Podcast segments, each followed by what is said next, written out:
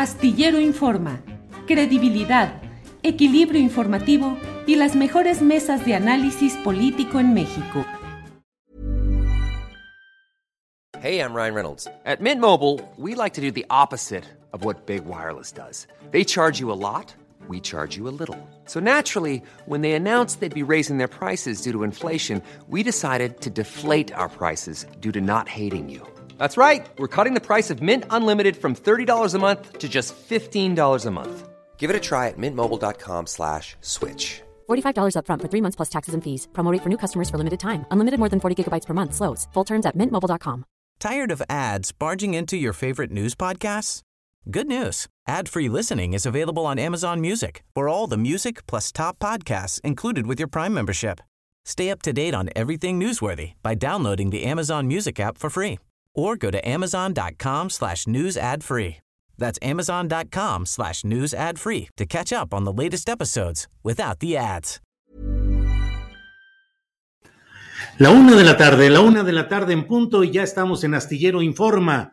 Muchas gracias por acompañarnos en esta emisión del viernes 26 de noviembre. Termina ya el mes de noviembre, estamos ya virtualmente en el último mes del año, en diciembre y bueno, pues sabe usted que la noticia sigue adelante, la información continúa, muchos asuntos relevantes e interesantes de los cuales vamos a dar cuenta en este programa.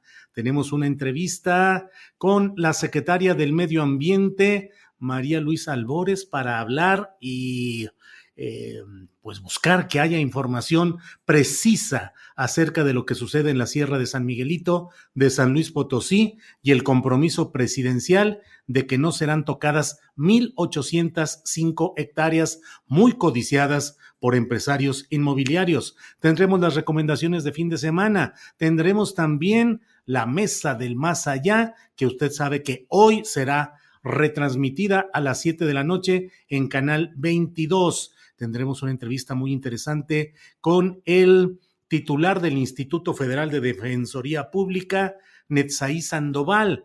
El tema de por qué no se le puede dar la nacionalidad mexicana a hijos de extranjeros migrantes que no tengan regularizada su situación en México. Es un tema muy interesante en el que ha avanzado este instituto de la Defensoría Pública. Vamos a hablar también con Donají Alba acerca del homenaje que se va a realizar a Pepe Alba, periodista independiente, recientemente fallecido y a quien se le rinde tributo por sus esfuerzos en materia informativa y ser un hombre de congruencia política e, e ideológica. Bueno, pues miren, antes de iniciar con nuestra entrevista con la secretaria del Medio Ambiente, permítame hacer una reflexión.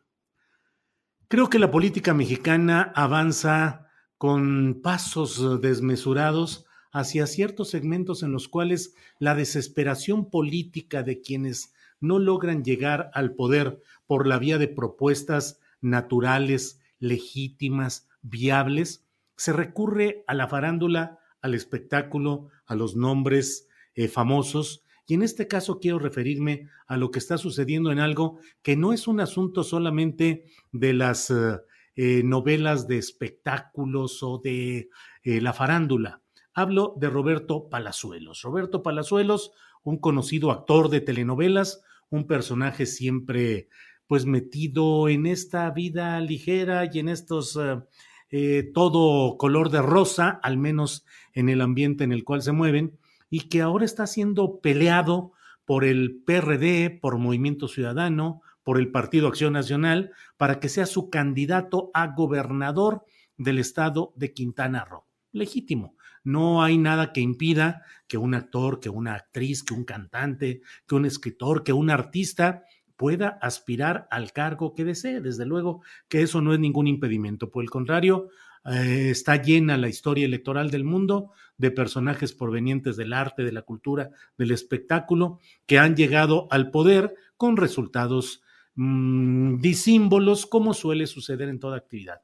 Pero en estos días se ha dado a conocer una, pues una entrevista que se ha realizado en un canal de esta índole, de lo que es eh, pues esta prensa o estos medios muy peculiares. En un medio llamado Pinky Promise, em, se hizo una entrevista con Roberto Palazuelos y con Jorge el Burro Van Ranking. Este es un canal de YouTube que em, eh, coordina, que hace las entrevistas, eh, Carla Díaz, que es una integrante del grupo de música de canciones pop llamado Jeans. Bueno, pues ahí en esa entrevista, entre bromas, el cotorreo, todo muy, muy buena onda, el mirreyismo en toda su expresión, es decir, los mirreyes, los que disfrutan de la vida loca, los que echan el cotorreo, los que se la pasan padrísimo y todo es un gran disfrute. Bueno, esta entrevista, mire, tiene 652 mil vistas, aunque eh, con 14 mil likes aunque en realidad el propio, eh, pues el contenido de lo que ahí se maneja ha sido muy peculiar. Mire, entre otras cosas que dijo ahí Roberto Palazuelos en este programa, es de cómo se la pasaban, pero bomba los chavos, los hijos de Miguel, el presidente Miguel, no dice Miguel de la Madrid, pero se entiende por todo lo que plantea, durante la época de Miguel de la Madrid. Dice, platicó este personaje Palazuelos, a quien apodan el Diamante Negro, dijo que cuando don Miguel se iba de gira por el país, él, Palazuelos y sus hijos llamaban a una secretaria para preguntarle cuál de las casas de descanso de Fonatura en todo el país estaba disponible para irse a echar el reventón. Eh, así se expresó. No lo reproducimos en su audio ni video por derechos de autor, pero mire, esto fue lo que dijo Palazuelos. Haz de cuenta que miércoles en Los Pinos. Ya se había ido don Miguel, que siempre se iba a su casa en Cuautla, y nos dejaban de miércoles a domingo en Los Pinos. Entonces había una secretaria abajo que se llamaba Lupita, y entonces decíamos, ¿qué vamos a hacer, Chanfle? Chanfle era el hijo más chico del presidente de la Madrid, Gerardo. Entonces él respondía, chécate qué casa hay libre, háblale a Lupita. Entonces ya le hablaba, dice Palazuelos, y decía Lupita, ¿qué casa hay libre de Fonatura en fin de semana? Y entonces ya ella les decía cuál estaba libre, se enviaba a la avanzada del Estado Mayor Presidencial, al ejército mexicano, para que fuera preparando todo para la fiesta, el reventón, el cotorreo que iban a realizar los eh, militares, dijo Palazuelos. Se iba toda la avanzada. Llegaba un avión del ejército con todos los militares, montaban todo y el rollo. Ah, eso sí. El Estado Mayor Presidencial les dijo que solo había una prohibición, que no debían tener en sus mesas botellas de alcohol completas, solamente los vasos, pero no las botellas. Y Palazuelos, con una nostalgia de lo que se ha ido en nuestro país, dice, eran tiempos muy sanos no había redes sociales. Tiempos muy sanos, tiempos muy sanos en los cuales eh, pues se tenía todo esto. No fue la única entrevista en la cual este personaje ha hablado de estas fiestas. También lo hizo en una entrevista con Gustavo Adolfo Infante, en la cual relató todas las fiestas y todas las correrías, los viajes en aviones privados, la vigilancia militar que tenían durante los sexenios de Miguel de la Madrid, de Carlos Salinas de Gortari y Ernesto Cedillo. No más que ya con Cedillo sí les eh, pidieron que pagaran una parte de todo lo que implicaba todo ese esas fiestas que hacían con cargo, ya lo sabe usted, no solo con cargo a los impuestos de todos los mexicanos, sino además con todo el desplante de vigilancia, de prepotencia de parte del Estado Mayor Presidencial, convertido en servidumbre para montar y vigilar las fiestas de los pirurris, de los mirreyes del sexenio, que se la pasaban bomba mientras el país se hundía y se iba yendo hacia abajo. Bueno, pues esto es lo que sucede y esto es lo que ha sucedido. Y este personaje Palazuelos hoy está siendo peleado. Se reunió ya con Jesús Zambrano, dirigente de lo que queda del PRD, eh, quien le ofreció que fuera candidato a gobernador de Quintana Roo por el PRD y probablemente por Acción Nacional. También ha tenido pláticas, lo ha dicho, con el movimiento ciudadano. Y bueno, pues eh, esa es parte de lo que se vive y de lo que sucede en nuestro país, lo que sucede en este México nuestro, donde el dinero falta, no hay presupuesto suficiente, se pelea y se batalla mucho para tratar de tener eh, los fondos eh, públicos para las obras y servicios que se requieren, pero todo esto fue despilfarrado en abusos abiertos durante años anteriores y no solo sucedió, sino que pues ahora se busca este personaje, Roberto Palazuelos, que recibió su certificado de secundaria y de preparatoria a los 41 años de edad, eh, porque a esa edad entró a estudiar eh, una licenciatura en Derecho y bueno, pues actualizó su situación académica y recibió a esa edad, 41 años, su certificado de secundaria y de preparatoria, según lo que está publicado en, eh, ya sabe usted, en estas páginas especializadas. En este caso es una nota de TV y espectáculos la que habla de este asunto. Eh, bueno, pues eh, estemos atentos a lo que sucede en la política porque no es cuestión solamente de fama, de nombre, de renombre, de salir en las eh, pantallas de las telenovelas, en las pantallas de las televisoras, sino que se requieren muchas otras condiciones para que se pueda ejercer adecuadamente el oficio político. Bueno, hasta aquí llego con este comentario editorial con el cual he iniciado el programa y bueno, ahora vamos a entrar ya en esta entrevista eh, con la secretaria del Medio Ambiente, María Luisa Albores. Adelante, por favor. Bien, agradezco a la secretaria del Medio Ambiente y Recursos Naturales, María Luisa Albores, la oportunidad de hablar en esta tarde. Buenas tardes, María Luisa. Hola, buenas tardes, Julio. Gracias, María Luisa Albores. Ayer tuvimos en este mismo programa una entrevista con Carlos Covarrubias de los Guardianes de la Sierra de San Miguelito, en la cual él señalaba pues lo que a su consideración eran una serie de irregularidades o de situaciones que podrían entrampar el proceso de que 1.805 hectáreas de la Sierra de San Miguelito, donde se anunció durante largo tiempo, se anuncia todavía que puede construirse un desarrollo inmobiliario Las Cañadas que estarían en riesgo. ¿Qué ha sucedido en todo este proceso, María Luisa? Bueno, primero agradecerte que podamos eh, tener esta entrevista y que puntualmente me hagan las preguntas y primero que nada eso. Respecto a lo que el día de ayer se comentó, decirte también que por la noche tuvimos una reunión con Carlos Covarrubias para platicar sobre el tema y cuáles eran los aspectos relevantes eh, en este sentido del área natural protegida. No sé si me permitas de manera breve hacer un recuento en qué vamos, en qué estamos y después puntualmente comentarte lo de eh, lo lo que concretamente eh, dice Carlos Covarrubias. Por favor, adelante, María Luisa. Bueno, primero, este, decirte que esto es ya eh, un trabajo que se ha venido haciendo desde una instrucción del presidente. En esa instrucción del presidente justo se da en una de las giras que todavía antes del COVID se hacían en la Secretaría del Bienestar como giras bienestar.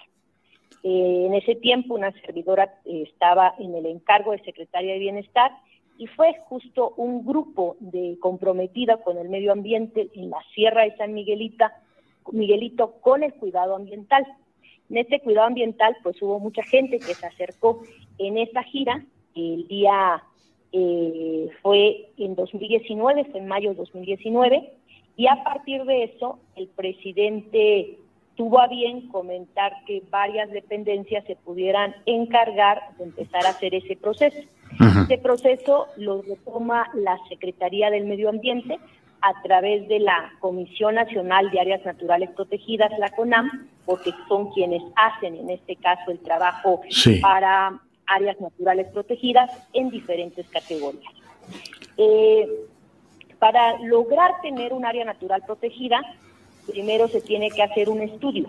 Ese estudio previo justificativo, eh, en este caso lo hizo el Instituto de Ecología eh, de la UNAM, Centros Morelia, y eh, se hizo un trabajo coordinado de la Semarnat, la CONAM principalmente, la Secretaría de Ecología del Gobierno de San Luis Potosí, y realizaron ese estudio. Ese estudio llevó más o menos aproximadamente un año de, trabajo para sacar el EPJ.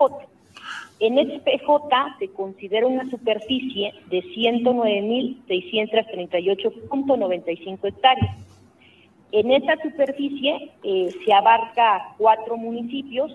En estos cuatro municipios están eh, con territorio 36 ejidos y comunidades. Está el municipio de Mezquitic de Carmona, San Luis Potosí, Villa de Arraga y Villa de Reyes. Este es un proceso que llevó el estudio más o menos un año. Después eh, se pasa a lo que es el DOF y en el DOF, eh, después de que queda público el estudio previo justificativo, empieza el proceso de consulta. El proceso de consulta es muy relevante y muy importante. Dentro de ese proceso de consulta pasaron dos cosas y aquí ya me centro en lo que comentaba este eh, Carlos Covarrubias. Cuando se hace el proceso de consulta, recordar que hay posesionarios de la tierra, estamos hablando de ejidatarios y comuneros. Sí. Cuando llegan a una comunidad, a San Juan de Guadalupe, parte de la petición de, en este caso, de el comisariado ejidal, la representación del comisariado ejidal, piden que en San Juan de Guadalupe, en esa comunidad, pudieran quedar 1.805 hectáreas que no quedaran dentro de la NP. Claro, que son las del proyecto residencial Las Cañadas. Eh, eh, pues ahí no referían eso las personas, pero qué bueno que, que sí es eso. En este sentido, ayer de lo que platicábamos con Carlos Covarrubias, lo que hicieron ellos, eh, él entra como abogado y un comunero entran a hacer un, un amparo. Sí. Un amparo para esas 1.805 hectáreas porque ellos saben que está la presión inmobiliaria muy fuerte. Y si no lograba quedar en el decreto, pues obviamente tendrían que, mucho la presión, ¿no? Porque ya no iban a quedar dentro del problema de manejo. Entonces, eh, actualmente, después de que hacen ellos el juicio de amparo, en julio el juez concede una suspensión de plan hay una suspensión de plano de esas 1.805 hectáreas. Ahora que se retoma Que es más específicamente contra la, el resolutivo de que firmó César eh, Sánchez Ibarra de la Comisión Nacional de Áreas Naturales Protegidas, que estableció que quedaban excluidas las 1.805 hectáreas de la Declaratoria General de Área Natural Protegida, ¿no es así? Sí, justo, justo a eso iba que es de las cosas que platicamos ayer con Carlos Covarrubias. Hay un asunto que es una cuestión legal y jurídica, es que cuando hay eh, una suspensión de plano y hay un decreto, pues ya no puede entrar esas 1.805 hectáreas. El planteamiento que hicimos ayer es que eh, lo que hizo César Sánchez al final de cuentas no se lo dio a conocer a su inmediato responsable, que es el comisionado de CONAM. Ah. Entonces, el planteamiento es que si ellos, en este caso, el abogado que está al cuidado de esas 1.805 hectáreas y metió el juicio de amparo, se desiste, podríamos nosotros dejarlo en el decreto. Pero ellos requieren pues requieren que realmente haya una, eh, eh, una voluntad institucional donde quede muy claro que ese oficio que había entregado por esas 1.805 hectáreas este César Sánchez queda sin efecto. Entonces son de las cosas que estamos trabajando el día de hoy y el planteamiento es que sea notificado el elegido donde queda ya sin efecto ese oficio que había dado César Sánchez. Ese oficio es... Sí, María Luisa, ese oficio de César Sánchez Ibarra, pues ha sido la piedra de desarrollo de todo el conflicto, porque finalmente ahí él en julio si no recuerdo mal, el 4 de julio, firmó diciendo que esas 1.805 hectáreas quedaban excluidas del área natural protegida. Frente a ello, eh, los comuneros, eh, por la vía de Carlos Covarrubias, solicitan el amparo de la justicia federal y lo logran en estos términos provisionales que tú mencionas, eh, la suspensión provisional, pero ¿por qué tendría, o sea, primero van ustedes a desistirse o a anular ese documento firmado por César Sánchez Ibarra? Sí, porque es, es en un acto, este César eh, hace ese oficio, pero no lo consulta a su inmediato superior. Yo ayer pude entender lo que nos estaba comentando Carlos Covarrubia y eh, él hizo un planteamiento muy claro. O sea, ellos eh, quitan ese juicio de amparo, pero si tienen una seguridad, porque ese juicio de amparo nace o el miedo y la incertidumbre, y ellos a sabienda de cómo se mueve el sector inmobiliario, tener esa presión. Entonces deciden hacer ese juicio de amparo. y el planteamiento nuestro es este, con, junto con ellos, en este caso con Covarrubias y la gente del movimiento, es nosotros eh, desistir ese oficio que fue entregado y dado con toda la validez en el sentido de que se desista después el amparo. Grave error del funcionario Sánchez Ibarra, de la CONAMP y de Semarnat, María Luisa. Pues yo acepto ahí el grave error en ese sentido de César, Sánchez. En el ah. caso de la Semarnat, no, si su inmediato superior, que es el comisionado de CONAMP, no le refirieron que iban a hacer la entrega de ese oficio, a una servidora tampoco le refirieron. Por mm. eso ayer pude eh, plantear desde mi encargo que pudiéramos eh, hacer esas documentaciones específicas y de manera legal para dar seguridad a la gente del movimiento. ¿Qué va a pasar con el funcionario Sánchez Ibarra y su superior, el comisionado? Porque aquí este caso logró eh, pues una gran difusión pública. Eh, lo señalé yo específicamente este documento en una columna, en, en tweets en las redes sociales y en la propia conferencia mañanera con el presidente de la República en frente tuyo y del propio presidente. Yo cité ahí exactamente ese punto de el eh, artículo que había firmado César Sánchez Ibarra. ¿Qué va a pasar con ellos? Porque cuántos casos más puede haber así. Sí, este, pues es hacer una revisión, en este caso de la función y del trabajo, y también eh, noviar procedimientos y, procesos y también no tomarse atribuciones que no se tienen. ¿no? Y eso ya será una revisión a nivel de, de lo que tenemos en la Secretaría de Medio Ambiente. ¿No merecerían una destitución cuando menos? Pues, vamos a ir revisando, o sea, es un asunto muy serio, vamos a hacer una revisión muy, muy seria. Este, porque estamos en el mismo planteamiento. Ayer platicábamos justo con los compañeros que defienden la Sierra de San Miguelito y eh, pues estamos en lo mismo como institución. Nosotros tenemos una instrucción muy clara del presidente, el licenciado Andrés Manuel López Obrador, y es el cuidado de la sierra. ¿Qué otro compromiso hicimos ayer y me gustaría también comentártelo y platicártelo? Es que dentro de nuestra institución, la Secretaría del Medio Ambiente, estamos comprometidos y en ese compromiso es también, hay una realidad, hay una presión inmobiliaria, se hace un área natural protegida para blindar y cuidar el territorio porque es un territorio que les da servicios ambientales. Y cuando hablamos de servicios ambientales, es eh, principalmente la ciudadanía, lo puede ver en la capital, a través de tener agua, ¿no? las recargas de agua.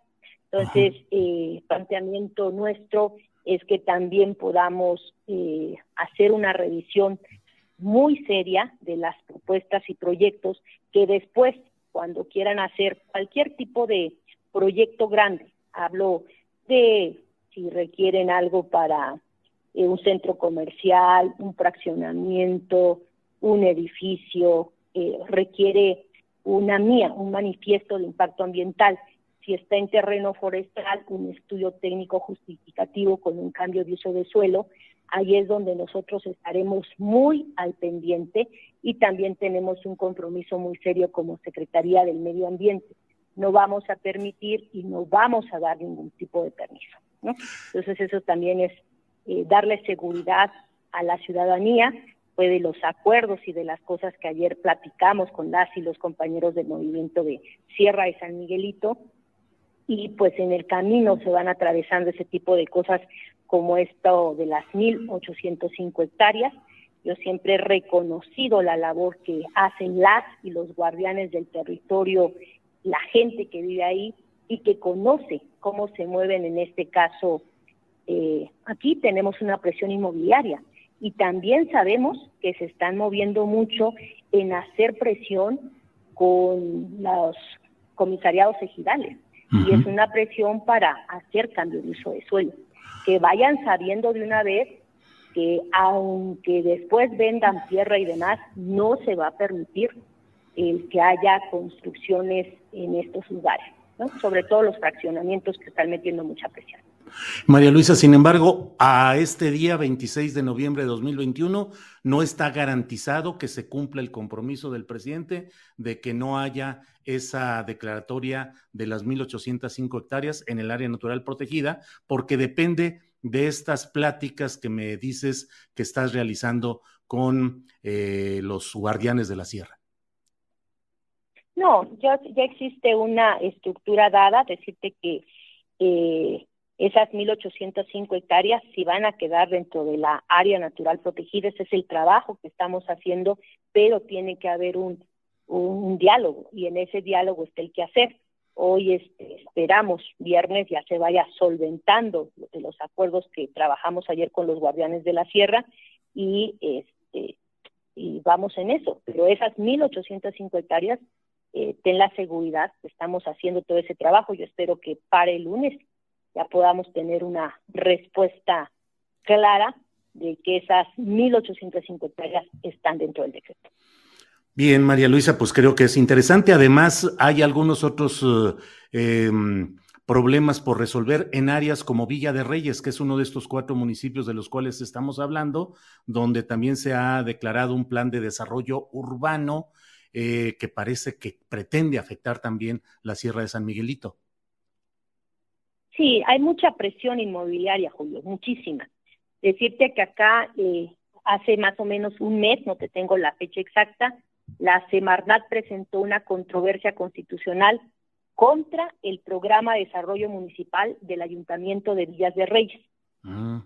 Eh, esta es una contigua de la Sierra de San Miguelito y del Parque Nacional Gogorrón. Y lo que quieren justo es eso, es hacer el cambio de uso de suelo para hacer fraccionamientos y construir casa, eh, casas. Me gustaría compartirte el expediente porque sí estamos trabajando de manera muy, muy seria y tristemente a lo largo y ancho del país está esa vocación de las inmobiliarias. ¿no? El expediente es el 179-2021, que está en la Suprema Corte de Justicia de la Nación. Y pues, ¿cuál es el objetivo? Pues proteger y conservar el medio ambiente, eh, en este sentido, por eso colocamos la controversia eh, y estamos trabajando con mucha firmeza por parte del sector ambiental. Bien, María Luisa, pues te agradezco mucho esta oportunidad. Cierro solamente preguntándote porque yo hice toda una serie de señalamientos periodísticos sobre este tema, fundado en este eh, documento de César Sánchez Ibarra, que ahora mencionas que fue un error, eh, y te pregunto solamente, ¿fue mentira lo que dije en su momento y lo que dije en la mañanera frente al presidente López Obrador respecto a este asunto? No, yo creo que no, no es de mentiras o no mentiras. Y cuando a mí, eh, tu compañera Carmen Aristega, eh, periodista, me preguntaba, yo lo que decía era una cuestión de, de, a lo mejor de comunicación, ¿no? Y así lo sigo entendiendo, Julio es un sentido de, comunicación. Bueno, no. Este, no, no, no. Eh, no se dio la entrevista que debió darse en su momento. Yo creo que se hizo una, no sé si mala interpretación por ambas partes, pero no hubo un sentido. Yo creo que el sentido que tenemos nosotros, y es lo que platicaba ayer con los guardianes, es decir, estamos en lo mismo y seguimos eh, estando en lo mismo que es la defensa del territorio, la defensa de esta nación en lo más sentido y que tenemos muchas presiones, y hablo de presiones de, poder económico, ¿no? Entonces es ahí donde podemos eh, trabajar de manera coordinada. Bien, ¿sirve el periodismo para denunciar en su momento y alertar sobre eventuales errores como este? Claro que sí, siempre sirve el periodismo. Yo creo que tenemos un presidente que nos lo demuestra en esa escucha, pues hace este ejercicio inédito a nivel del mundo, ¿no? Un presidente que del lunes a viernes se somete a ustedes, los periodistas, eh, mínimo una hora diaria, ¿no? Entonces yo creo que es un gran ejercicio y nosotros estamos para eso como funcionarias y como funcionarios, para servir, para contar en qué vamos, en qué estamos haciendo. A veces no nos da el tiempo como quisiéramos para eh, expandirnos más en contar lo que se hace y cómo se hace, pero también este, ténganos un poco de confianza que estamos queriendo hacer esta cuarta transformación. Muy bien. María Luisa, aprecio mucho tu amabilidad de tomarnos esta llamada. Seguiremos en contacto. Esperaremos el lunes o la semana que entra que haya noticias específicas, pero muchas gracias y seguiremos en contacto. Claro que sí, a la orden y al pendiente y este, te agradezco la entrevista. Que tengas muy buena tarde. Igual, buena tarde. Gracias, María Luisa Albores. Pues mire, esta ha sido la entrevista con la secretaria del Medio Ambiente. Creo que no hay mucho que decir. Ella reconoce que fue un error el de ese señalamiento de un funcionario de segundo nivel en la Comisión Nacional de Áreas Naturales Protegidas, el biólogo César Sánchez Ibarra, lo cual yo dije exactamente en su momento, en julio de este mismo año, y se provocó la tempestad o eh, la controversia que usted probablemente conozca a detalle, que me llevó a la propia conferencia mañanera de prensa a señalar y a llevar más pruebas de lo que yo estaba diciendo, a pesar de haber sido señalado en esa misma conferencia mañanera como mentiroso. Creo que pues los hechos dejan a cada quien en su lugar, creo que queda muy claro que existió esa intención de segregar 1.805 hectáreas de la Sierra de San Miguelito y ahora están tratando de componer y de recomponer. No diré más, creo que las palabras y los hechos ahí quedan.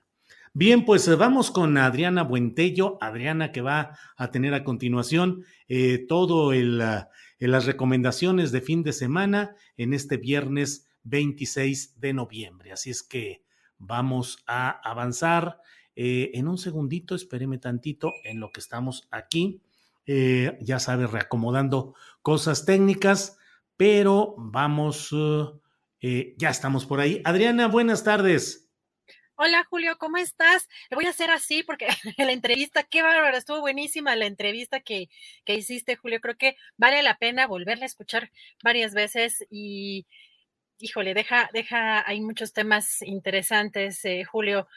La verdad, mi reconocimiento por esta entrevista, creo que hiciste las preguntas precisas, claves, sin necesidad de, eh, de tener cierta porque hay veces que el periodista debe de ser incisivo, insistente, qué, barbaridad. O sea, hubo una, una eh, hay una información muy, muy relevante que con unas cuantas preguntas lograste, lograste evidenciar y exponer tu, tu punto, confirmar lo que expusiste en la conferencia mañanera. Así que, Julio, mis respetos, la verdad, mi admiración, qué buena entrevista. Muy amable, Adriana. Pues ahí quedan las cosas. Un error reconoce que fue el error y de ese error se provino todo y de ese error no logran salir todavía. Están en eso y creo que lo van a conseguir y creo que van a quedar las 1.805 hectáreas preservadas para el interés ambiental y social y popular de San Luis Potosí. Pero bueno, pues esperemos. Adriana, siguen las recomendaciones de fin de semana. Ya estamos ansiosos por ver qué es lo que sigue. Así es, Julio, pues vamos a empezar con nuestra querida María Hahnemann. Como siempre nos tiene pues datos interesantes eh, sobre pues las recomendaciones en materia musical para este fin de semana, pero también pues otra entrevista muy interesante. Vamos a platicar, bueno, vamos a dejar en su espacio a María Hahnemann. María, ¿cómo estás? Muy buenas tardes. Hola Adri, Julio, pues ya las fiestas de fin de año y esperamos que la pandemia nos permita disfrutar mucho de estos conciertos y eventos musicales. Y arrancamos con la Orquesta Sinfónica de Minería y sus conciertos de Navidad, con su programa Navidad Sinfónica en la sala Nezahualcóyotl el 2 y 6 de diciembre, con los coros de las facultades de Ingeniería, Química y Medicina, coro del ENAL del UNAM y por supuesto el coro de Minería. Además estará el tenor Alan Pingarrón. Todo esto bajo la dirección de Raúl Delgado. Boletos a la venta en boletoscultura.unam.mx o en las taquillas de la sala. Un evento que estoy segura quedará increíble.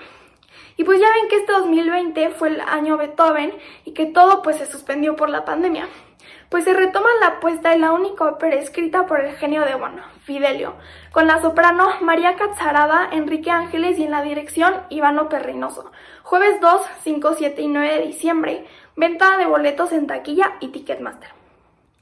Y hablando de Beethoven, el Instituto Goethe junto con Opus 94, Imer y la pianista Guadalupe Parrondo organizaron los 250 años más uno del compositor interpretando las 32 sonatas con diferentes pianistas como la misma Guadalupe Parrondo, Rodolfo Ritter, Rashid Bernal y el día de hoy le toca a Roger Ritter, una serie de conciertos que se darán en el auditorio Altana a las 7 de la noche. Pero cambiando el género, la entrevista de hoy será a un integrante del grupo del ensamble camerístico de guitarras Sicaru, que están lanzando su material discográfico con temas afroamericanos titulado Candombe. Sicaru interpreta géneros musicales conocidos y hasta bailados por muchos de nosotros, como el danzón, la rumba, merengue, haitiano del salón, chilena, punta candombe, maracatú, alcatraz, caseco y calipso. Y para que nos hable más de este disco, está con nosotros una de sus integrantes, Claude Marie Constant. Maestra Claude, hola, gracias por tu tiempo. ¿Cómo estás? Muy bien, aquí en casita. Gracias a ustedes por la entrevista. Cuéntanos de qué va este nuevo material discográfico. Bueno, Candombe es un material discográfico que en México es el primero en incluir música instrumental de concierto con el elemento afro como eje principal. Eh, aglutina alrededor de 11 países, entre los cuales podemos destacar Honduras, Haití, Trinidad y Tobago, que son rara vez representados en este tipo de, de proyectos. ¿Cómo recibimos los mexicanos este tipo de género?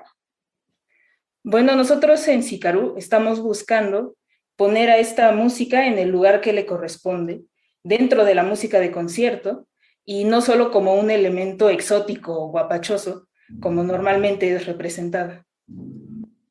¿Y en dónde vamos a poder conseguir este material? Bueno, el material se va a encontrar a partir de 2022 en librerías Educal, en la Cineteca Nacional y también en el Fondo de Cultura Económico. Se puede encontrar ya en Mercado Libre, en Amazon, y lo pueden ustedes también adquirir a través de nosotros, de la página web de Sicaru, www.sicaruguitar.com. Súper bueno, maestra. Muchas gracias por tu tiempo y un abrazo enorme. Gracias a ustedes. Pues ahí la tienen, nuevo material de música afroamericana para ensamble de guitarras. Sicaru y su álbum titulado Candombe.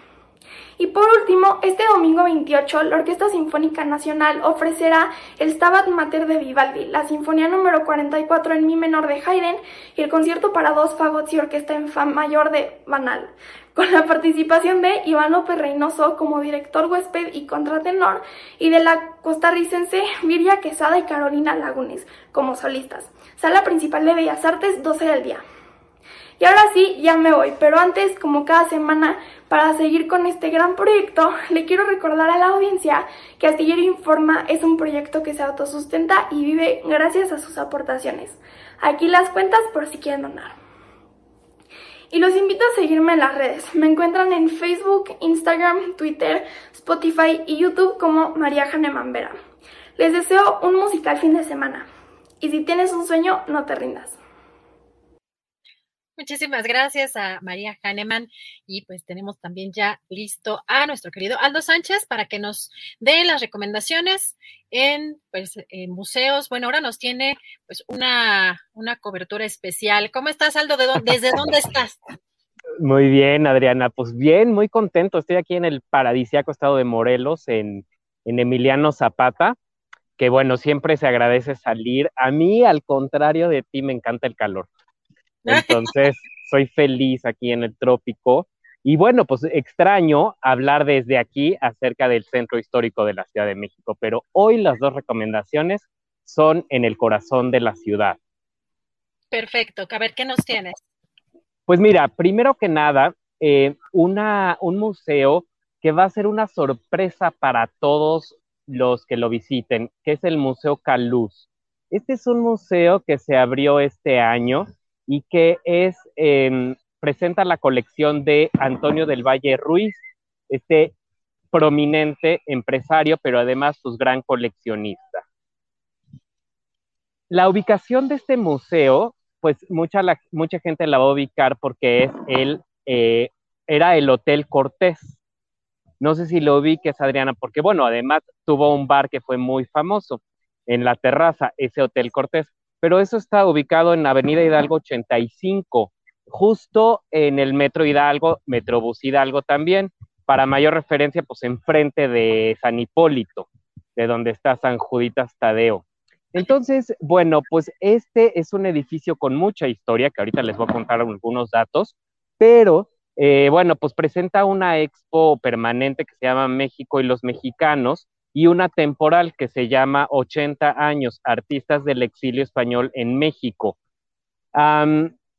entonces, bueno, pues es una colección con la que se van a quedar muy impresionados porque presenta arte mexicano del siglo XIX y XX, pues de artistas, o sea, digamos, de paisaje, naturaleza muerta, costumbrismo, este retrato, y de artistas como Pedro Waldi, Joaquín Clausel, Roberto Montenegro, pero también Doctor Atl, eh, Orozco, Rivera, o sea, se van a quedar muy, muy impresionados. Es, una, eh, es un panorama del, del arte del siglo XIX y XX muy exhaustivo. Entonces, bueno, pues eh, este lugar originalmente fue el, hospicio de Santo Tomás de Villanueva en el siglo XVII. Y es curioso porque la otra recomendación también es un edificio del siglo XVII. Entonces, bueno, pues este hospicio fue eh, diferente, ha sido diferentes, cumplido con diferentes funciones a lo largo de los siglos y em, se conoce como el, el hotel más antiguo de América porque pues ahí se albergaba a los agustinos que ambiciosamente eh, querían, ya habían puesto el ojo en evangelizar Oriente, y entonces eran los agustinos que venían de España y que iban hacia Filipinas, se hospedaban en este, en este edificio. Pero después de la reforma, pues se hizo vecindad y en 1915 nace Tintán en este lugar. También en el siglo XX fue em, gasolinería, panadería, em, lechería, librería, y bueno, pues a este empresario Antonio del Valle lo convierte en museo y nos presenta su extraordinaria colección. El horario es de miércoles a lunes de 10 a 6 y los miércoles es gratis, pero el costo normal con, si eres estudiante, maestro o INAPAM es de 30 pesos y la entrada normal de 60.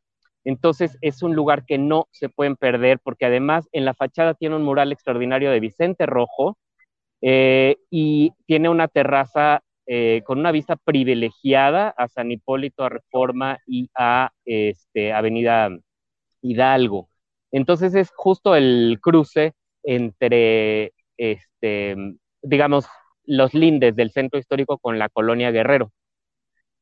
Aldo, y de ahí nos vamos a dónde? Nos vamos caminando que por Avenida Hidalgo y luego el eje central, entramos por, por Exacto. Exactamente, se pueden ir caminando, que a mí me gusta más para evitar la multitud de Madero. Este, nos podemos ir caminando por Avenida Hidalgo y luego Tacuba, que es este, es un recorrido absolutamente lleno de historia, ¿no? Por supuesto. Em, hasta llegar a la, a la catedral y pasar la catedral y, y, en la calle de Moneda, este, dar vuelta en, la, en un callejón que se llama Licenciado Primo Verdad y ahí nos vamos a encontrar con Exteresa Arte Actual, un espacio, un, convento del siglo XVII que ahora eh, presenta exposiciones de arte contemporáneo. Y bueno, pues es un lugar lleno de historia, el edificio, pero también el, el, Exteresa, ¿no? Exteresa albergó durante los 90 el Festival Internacional de Performance, que fue una referencia mundial em, para, este, el arte. Y pues está abierto de martes a domingo de 11 de la mañana a 5 de la tarde. La entrada es libre. Este edificio se construye en el, siglo XVII para eh, ser el convento de Santa Teresa la Antigua, que pues eh, albergaba a la Orden de las Carmelitas Descalzas. Es un edificio enteramente barroco, pero que no lo van a notar tan barroco por las diferentes transformaciones que ha tenido a lo largo de los siglos. De hecho, tiene una cúpula absolutamente neoclásica del siglo XIX. Y las pinturas que, para quien no conozca este extraordinario lugar, pues se van a ir de espaldas con una pintura, unas pinturas de Juan Cordero que este, eh, ilustran la bóveda del lugar.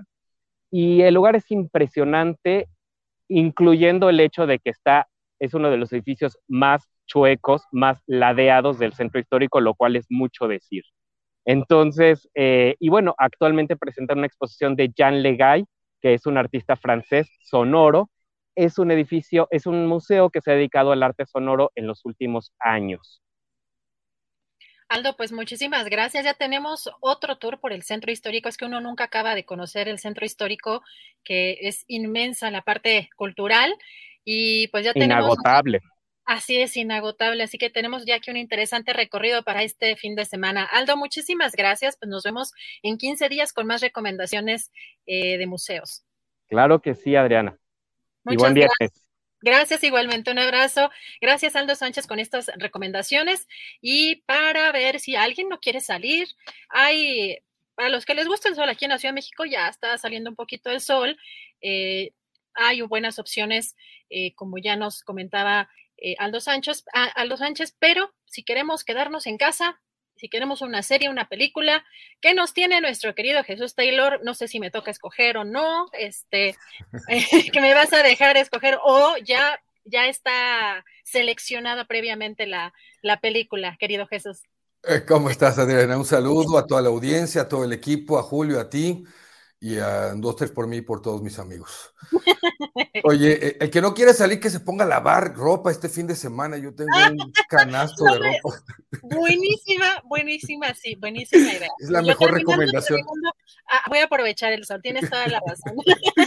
Oye, Adriana, y, de la recomendación primera que te estaba dando Aldo Sánchez, te dice el lugar y no lo ubicas y te quedas así. Y en cuanto te dijo, había un bar muy famoso, y luego digo, dijiste, ya ya lo ubiqué. ¿eh? No, además te voy a decir una cosa, hay, no sé si ha sido estos recorridos que son este por las cantinas históricas o algo así del, una, una vez, sí. es impresionante porque hay algunas que creo que ya hasta cambiaron de nombre, pero la historia, o sea, sí, ya empiezo yo a ubicar algunos, algunas zonas con base en estas, por ejemplo, con estas cantinas, ¿no? Que son las históricas y que tienen, este, digo, hay algunas que ya no me acuerdo, pero ya empiezo a ubicar otra parte del centro histórico con base en un recorrido tan particular como ese. Así que sí es interesante ese, tipo de referencias. Pero, a ver, Jesús, el tema es, ¿me vas a dejar escoger o ya no tengo, ya ni qué mover? No, sí, ahora te toca a ti, esta semana te toca a ti, tú dices HBO Max, eh, Netflix o Prime Video, cualquiera de las tres. Ahora, HBO. Veamos con HBO. ok. Bueno, el HBO, lo que publiqué el video ayer, acuérdate que empecé la semana pasada que HBO los publicó los jueves. Pues mira, es una película, una película que posiblemente sea la más esperada de todo el año. Eh, y es una película muy buena, a mí me parece muy buena. Siempre este tipo de películas de grandes, grandes producciones, yo digo que tiene sus detractores, y también tiene sus partidarios, siempre están en el ojo de la crítica. Eh, es un remake, es un remake porque la película ya se había hecho en 1984 en manos de un gran director que se llama David Lynch, pero se le echaron a perder. De hecho, David Lynch se, enojó muchísimo porque los estudios le metieron mano y terminaron entregando un producto final que no era como él, él había hecho en la edición, en la postproducción. El título de la película pues además que está basado en un gran libro de ciencia ficción, es Duna. Duna. Es, es eh, fíjate, eh, el libro en el 2007 era hasta esa fecha el libro más vendido de todos los tiempos de ciencia ficción. Eh, creo que ya lo desbancaron, no sé quién habrá sido, a lo mejor un Harry Potter, una de estas, pero en el 2007 era el libro más vendido de ciencia ficción. Eh, Frank Herbert es el escritor, y vuelven a hacer eh, el, después de tantos años y del fracaso de la de 1984, porque se consideró un fracaso, vuelven a hacer esta película, el remake, y alguien que la podía hacer, pues eh, era solamente, creo yo, era un director canadiense extraordinario que se llama Denis Villeneuve. Eh, ya le recomendé varias películas de él. Hace poquito una película que se llama Prisioneros, Prisoners, eh, se la recomendé, es de él. Y él ha hecho buenas cosas en ciencia ficción.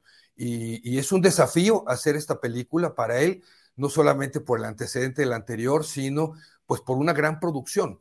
Eh, hay películas de ciencia ficción que se cargan mucho a la acción y a la aventura, ¿sabes? Y terminan siendo así medio, medio, digo, buenas, pero mucho de entretenimiento y aquí y allá. Y eh, pues esta película no lo es así porque es el libro el, eh, eh, que respeta mucho Denis Villeneuve. Y es que estamos en el futuro, muy futuro, ¿verdad? Ya naves espaciales y todo esto, pero lo que hay adentro del mensaje en la película y por supuesto en el libro, eh, son muchas cosas bien interesantes, ¿no? Estamos hablando de economía, de control, de, colonialismo, de feudalismo, de cosas eh, muy oscuras, de todas las problemáticas y las complejidades que somos eh, nosotros los seres humanos, ¿sabes? pues traiciones, cosas ah, inclusive de religión. Eh, hay un concepto muy, muy específico en esta película del, del, mesianismo, ¿verdad? Del personaje, un personaje muy mesiánico que dicen algunos no quiere tomar ese llamado. Yo creo que más bien Paul Atreides, que es el personaje principal, eh, no, sabe la dimensión de su llamado, pero todos los lados oscuros del ser humano en una película que se toma su tiempo, que eh, no es una película de, mucha acción, ¿verdad? Y críticas que dicen, no, está aburrida. Bueno, es que no estamos viendo una película de, otro tipo, eh, cargada a la acción. sí le faltó desarrollar algo más en cuestión del personaje principal, Paul Atreides, que es este mesianismo que mencionaba, pero ya está, porque ya está anunciada, de hecho está para el 2023 la segunda parte.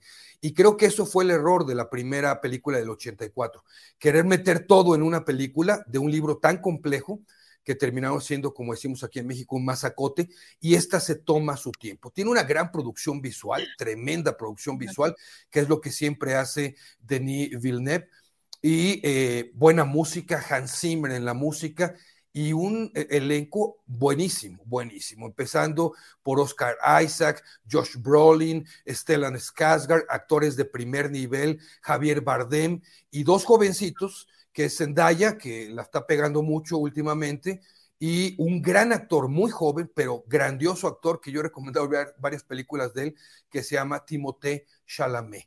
Eh, eh, su apellido es de origen francés, él tiene una mezcla entre lo francés y lo estadounidense. Es una película que eh, se disfruta más, por cierto, en el cine, por tanto efecto especial.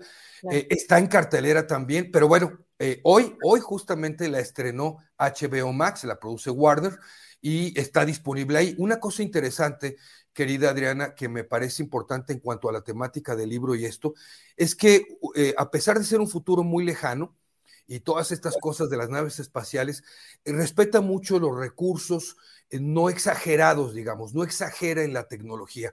Ves luchas cuerpo a cuerpo, ves trajes protectores, pero que son vulnerables, ves cosas muy ancestrales como dagas antiguas, dardos venenosos, ves una nave por ahí que a mí me fascinó, que, que pues tiene una forma de lo que podría ser un helicóptero de hoy junto con un dron, ¿no? Tiene unas alas preciosas que parece una libélula. O sea, hay cosas que no se exageran en, la cuestión de tecnología y que respetan un libro que fue escrito en 1965, imagínate, uno de los más grandes libros de ciencia ficción escrito en aquella época. Así que me parece una gran producción. ¿Tiene detalles? Sí, como todas las películas lo tienen. A mí me gusta ver, más siempre el lado positivo que el negativo, por algo lo recomiendo y eh, espero que la puedan disfrutar. Al ratito, querida Adriana, en mi video de eh, YouTube eh, una recomendación para también calmar las aguas y estas tensiones que vivimos en estos tiempos. Tengo una película en Netflix de drama biográfico musical. Es un musical, preciosa película me parece, con Andrew Garfield y en Prime Video una película basada, que por cierto, la de Netflix al ser biográfica, pues está basada en una historia real, y en Prime Video una película basada también en una historia real que tiene que ver eh, con cuestiones judiciales y de abogados, pero donde las víctimas de algo atroz eh, son eh, trabajadoras y trabajadores del personal de salud en los Estados Unidos y fue un caso real. Me parece interesante también la película en Prime Video, muy buena. Y bueno, pues ahí estamos, ahí estamos este, esperando que si no lavan mucha ropa, alcancen a ver por lo menos dos o tres recomendaciones. Bueno, podemos dejar la lavadora puesta y ponernos a ver la película en lo que, en lo que está la carga, ¿no? Es, por, optimizar por, lo que te ríes, se me hace que debes de tener varios cerros de ropa sucia. No, deja tú eso que sí, no, deja tú eso, sino que ya más bien tengo, mientras haces esto, esto y esto y esto, o sea, como que uno ya busca optimizar el tiempo, así que este, no solamente uno ve las películas, sino ya tiene ciertos procesos allí pendientes. sí, sí, multitareas se vuelve uno. Ah, es, ¿eh? correcto. Oye, mis redes sociales, no se las he dicho. Lo que Taylor se llevó en Facebook, Taylor Jesús en mi canal de YouTube, Twitter y, e Instagram también Taylor Jesús y Jesús Taylor Cine en TikTok. ¿Eh? Perfectísimo. Jesús, te mando un fuerte abrazo, que termines de lavar ropa pronto. Sí, ya, ahorita voy a sacar las toallas. ¿eh? Muy bien, te mando un abrazo. Eh, nos vemos la próxima semana. Muchas gracias, Jesús. Hasta pronto, gracias. Nos vemos. Vamos ahora rapidísimo con Javier Nieto para ver qué hay de nuevo este fin de semana en materia teatral. ¿Cómo estás, Javier? Muy buenas tardes. Hola Adriana, ¿cómo estás? Muy buena tarde. Bien, bien, aquí recibiendo el, invierno de este 2021. ¿Tú cómo estás? Bien, pero está, está bastante soleado, ¿no? Está, yo tengo agradable, para ah, dar la vuelta, para lavar ropa. Estoy escuchando que están lavando ropa. los deberes cotidianos, muy es un buen clima para, para tender la ropa y que se seque muy bien. Exactamente. A ver, cuéntanos, ¿qué nos tienes? Pues mira, para empezar, este, hay un evento este fin de semana que se llama Los Independientes a Chapultepec. Eh, son nueve compañías de distintos estados de la República, entre ellos Jalisco, Tamaulipas, Querétaro, Yucatán, Nayarit, Sinaloa, Coahuila, Oaxaca y obviamente de la Ciudad de México, que se van a presentar en el Complejo Cultural Los Pinos en distintos espacios, tanto cerrados como el Salón Adolfo López Mateos, como el Helipuerto y algún espacio abierto. Eh, son espectáculos que combinan teatro, algunos de ellos, con danza, con poesía. Algunos son netamente eh, danza, otros son netamente teatro, eh, hay unos que son multidisciplinarios. Todas las actividades son gratuitas, el cupo está limitado a 40 personas, hay que llegar con mucha anticipación y el clima pues está bastante agradable para ir a disfrutar de actividades al aire libre aquí en este bellísimo espacio que es el complejo cultural Los Pinos, los que no lo han disfrutado, acérquese. Una de las obras que me llaman mucho la atención que se van a presentar es La Razón Blindada que viene de Sinaloa, este estado tan famoso por razones este, más allá de lo, de lo teatral. Eh, traen, traen una obra que trata sobre dos presos políticos que están en una cárcel de máxima seguridad, pero pese a ese encierro encuentran la forma de reunirse cada domingo para hablar sobre las aventuras de Don Quijote y de Don Sancho Panza. Una propuesta muy atractiva, como todas las que se presentan, como las nueve propuestas de este, de este evento. Es 27 y 28 de noviembre, este fin de semana, en el Centro Cultural Los Pinos, o Complejo Cultural Los Pinos, mejor dicho. Eh, consulten la cartelera a través del Helénico, a través de la plataforma Contigo en la Distancia o directamente en la Secretaría de Cultura. Eh, y la otra cosa que quería platicarles era este, el de los metros, ya es que eh, me hicieron favor de, invitarme a, este, a cubrir la, la gala de estos premios. ¿Qué son los metros? Les cuento. Los metros son los premios metropolitanos a lo mejor del teatro en la Ciudad de México.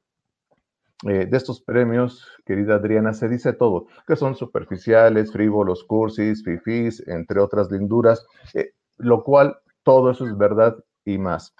Pero más allá de la personalidad propia del certamen, hay que destacar que esta edición realizada en el Teatro Ángela Peralta de Polanco, sirvió como reencuentro entre parte de la comunidad teatral capitalina. Como todo evento de premios, estos siempre serán controversiales, tanto sus candidaturas como sus ganadores, ¿no? Querremos que, gane uno, fulano, sutano, cada quien tendrá sus, favoritos y sus preferencias, eh, lo cual a mi juicio eh, fue lo menos importante de la noche. Lo verdaderamente destacable fue el discurso de Sergio Villegas, uno de los organizadores, productor teatral, que invitó a la comunidad a sumarse a ese juego, a ese juego donde se entregan premios entre amigos, lo cual no tiene nada de malo. Quizás eso es lo que nos hace falta como gremio, dejar de tomar ese tipo de cosas en serio y dejarnos llevar por este evento lúdico que no resta, sino que suma a la unidad de los teatreros y entre otros temas importantes, señaló Villegas la ausencia de funcionarios institucionales de la Secretaría de Cultura y su aparente desdén por este arte y otras artes escénicas, lo cual es grave y pues evidente en los hechos.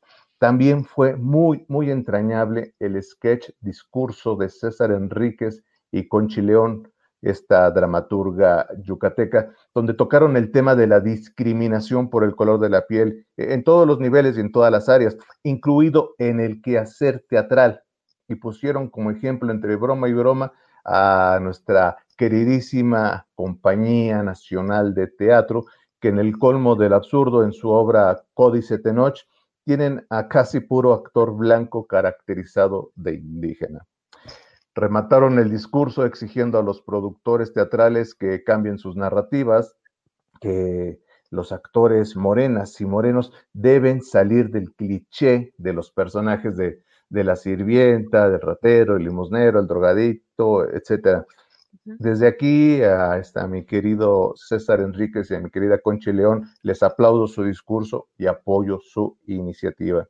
Y bueno, pues todo lo demás fue música, lentejuela y glamour en un ambiente festivo y reconfortante, por lo cual esperemos que los Metro regresen el año que entra con más fuerza y pluralidad que nunca.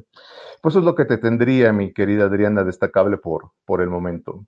Muchas gracias, pues muy importante estas reflexiones que haces. Eh, efectivamente, como pues ha denunciado incluso el propio actor Tenoch Huerta, pues eh, no este, esta situación de racismo la vemos en todos los ámbitos. Ahora tú destacas en la parte teatral, pues las eh, los papeles para los que destinan aún a las personas de, color morena, ajá, de piel morena, y esto debe de, esto debe de, cambiar. Claro, claro, sí, bueno, déjame decirte, este, ahí por mi posición personal, es que bueno, Tenoch ha contribuido un poco a este, a, esta radicalización, pues él aceptando este tipo de, papeles. Yo creo que a estas alturas a Tenoch no, no le faltan eh, propuestas de trabajo, no le faltan este, posibilidades, y sin embargo él sigue eligiendo este tipo de, de perfiles, ¿no? Se, se queja mucho del asunto, lo cual está bien y lo aplaudo y lo celebro y, y me sumo a su discurso, pero este, por él contribuye esta radicalización, pues este, por un lado criticándolo y por el otro lado aceptando este tipo de papeles, ¿no? Bueno, no sé si tenga, este, si pues tenga la posibilidad de no aceptar un trabajo y quedarse sin trabajo, pero bueno, ya ese es otro tema de otra, ya, ya, ya es otro tema, ya es tema de otra discusión. Querido Javier, te agradezco mucho, mucho la, la, reflexión y si te parece bien, eh, nos das tus redes sociales, te seguimos y ¿Sí? Por favor. Claro que sí, por favor síganme en arroba Luis Javier NM en Twitter, arroba Luis Javier NM para recibir este, críticas eh, de todo tipo y en Facebook en arroba teatríboros, teatríboros podemos seguir discutiendo el tema. Mil gracias y pues hasta la próxima. Saludos a Julio y a la comunidad. Gracias, Javier. Un abrazo. Pues eh, ya tenemos completas las recomendaciones para este fin de semana. Y querido Julio, ya estamos a segunditos, segunditos de entrar con la mesa del más allá. Así es, muchas gracias Adriana, gracias por las recomendaciones. Vamos a la mesa del más allá y regresamos más tarde con otras entrevistas y con información actualizada y relevante del día. Gracias Adriana. Bien, son las dos de la tarde con dos minutos y mire, en estos precisos momentos vamos a dar por inaugurada la muy famosa mesa del más allá que tiene ya ahí a sus personajes. ¡Eh! Hola con tertulios del más allá. Ana Francis Moore, buenas tardes. Buenas tardes, deberíamos empezar con una coreografía de manos, amigos, así, todos en la pantalla, así de no. Aquí estamos. Tienes que ponernos a ensayar, así como si fuéramos como de thriller de Jackson, alguna cosa así. Exacto. thriller de Michael Jackson siempre es un lugar común, el que es tan divertido, caer. Sí, sí, sí. Sin duda, irresistible. Horacio Franco, buenas tardes. Hola, hola, ¿qué tal todos? ¿Cómo están, queridos? Qué gusto estar aquí. Fernando Rivera Calderón, buenas tardes. Chao, amigos, amigas, amigos. Qué gusto saludarlos nuevamente. Y saludemos a quienes nos hacen el honor de vernos en Canal 22. Gracias, 22. Aquí estamos puestos. Bueno, pues eh, iniciamos esta mesa del más allá. Hay temas eh, eh, de diferentes colores y sabores. Fernando Rivera Calderón, ¿cuál es tu color favorito y qué opinas del color negro en particular?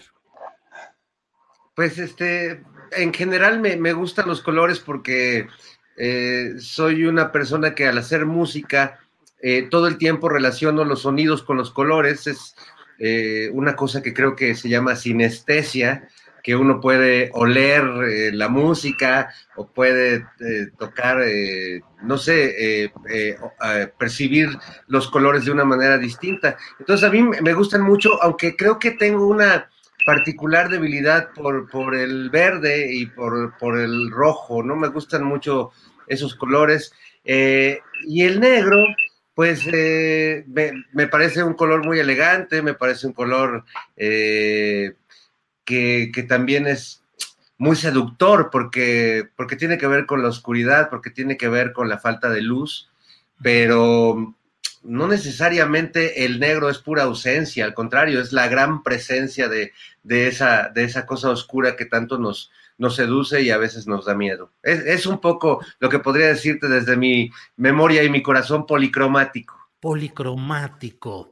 Eh, Horacio Franco, ¿cuál es tu color favorito y qué te refiere, qué te evoca el color negro? Mira, mi, mi color favorito es el rojo, en realidad, es un color muy atractivo, muy muy fuerte. De hecho, esta camisa que compré allí en, Los Pinos, en, en, en, esta maravillosa encuentro que ya lo había anunciado la, la, semana pasada Ana Francis y que yo tuve el gusto de estar en la pasarela final y haber tocado un poquito y de conmoverme, como dijo Ana Francis, hasta las lágrimas por el, el, el, por el habernos vuelto de veras nuestras, nuestras raíces y nuestra conciencia a una realidad fantástica, ¿no? Con el arte indígena, con los artesanos indígenas, desfilando y perfilándose como grandes diseñadores que son, como grandes artistas y artesanos que son.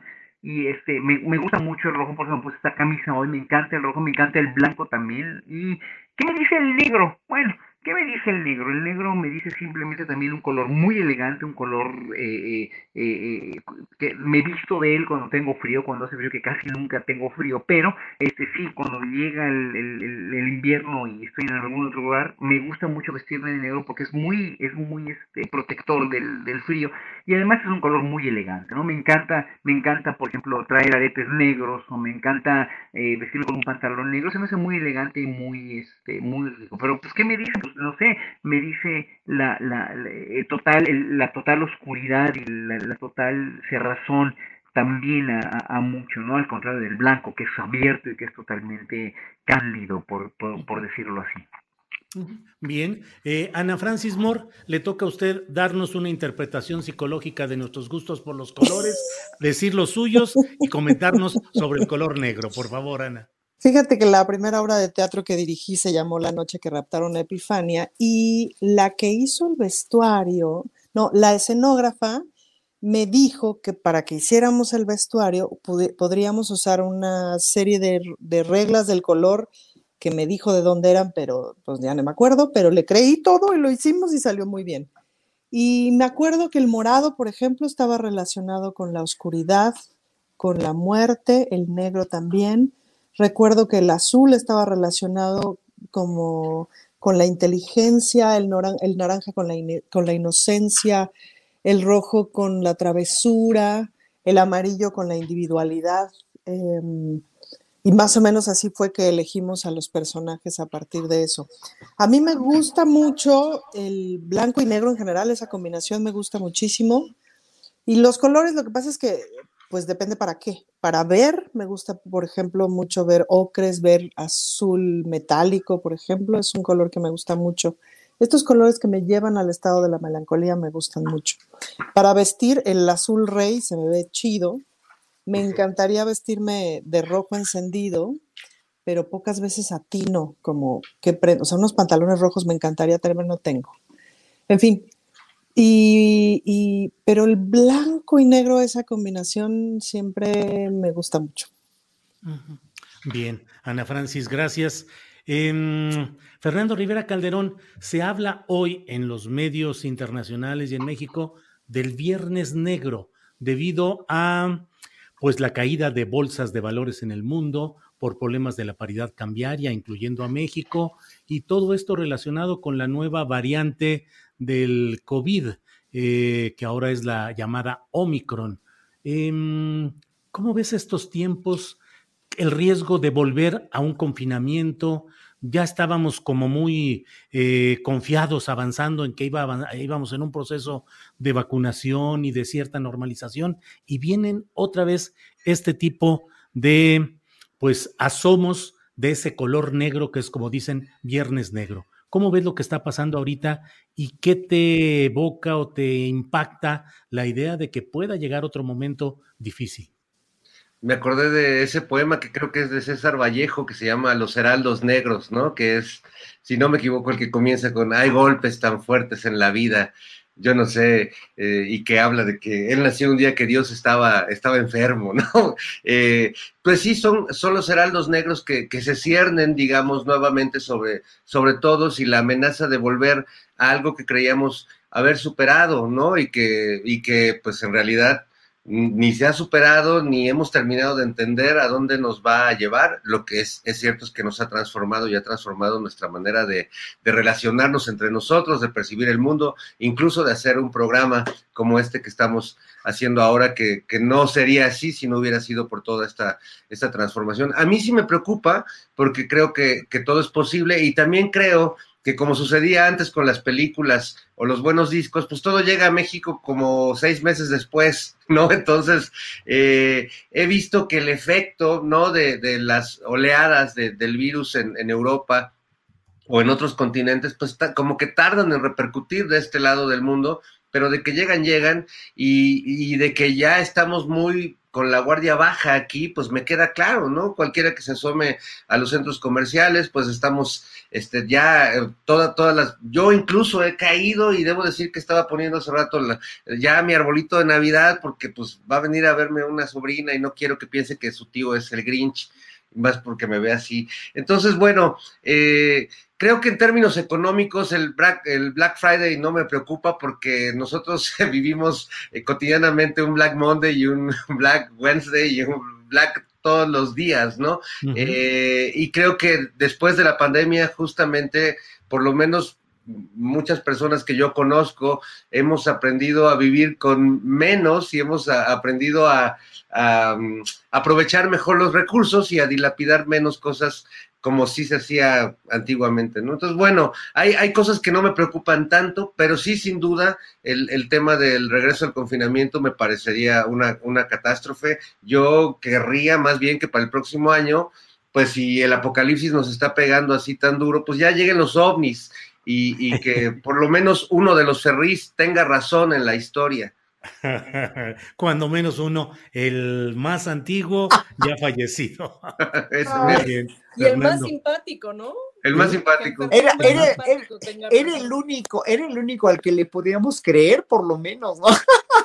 Sí, o nos hacía las preguntas de los 64 mil pesos, que era también muy Buenísimo. interesante todo aquello. Horacio, espiritualmente, ¿cómo te pega a ti la idea ese, esa información que va comenzando a llegar de que pueden volver etapas de confinamiento?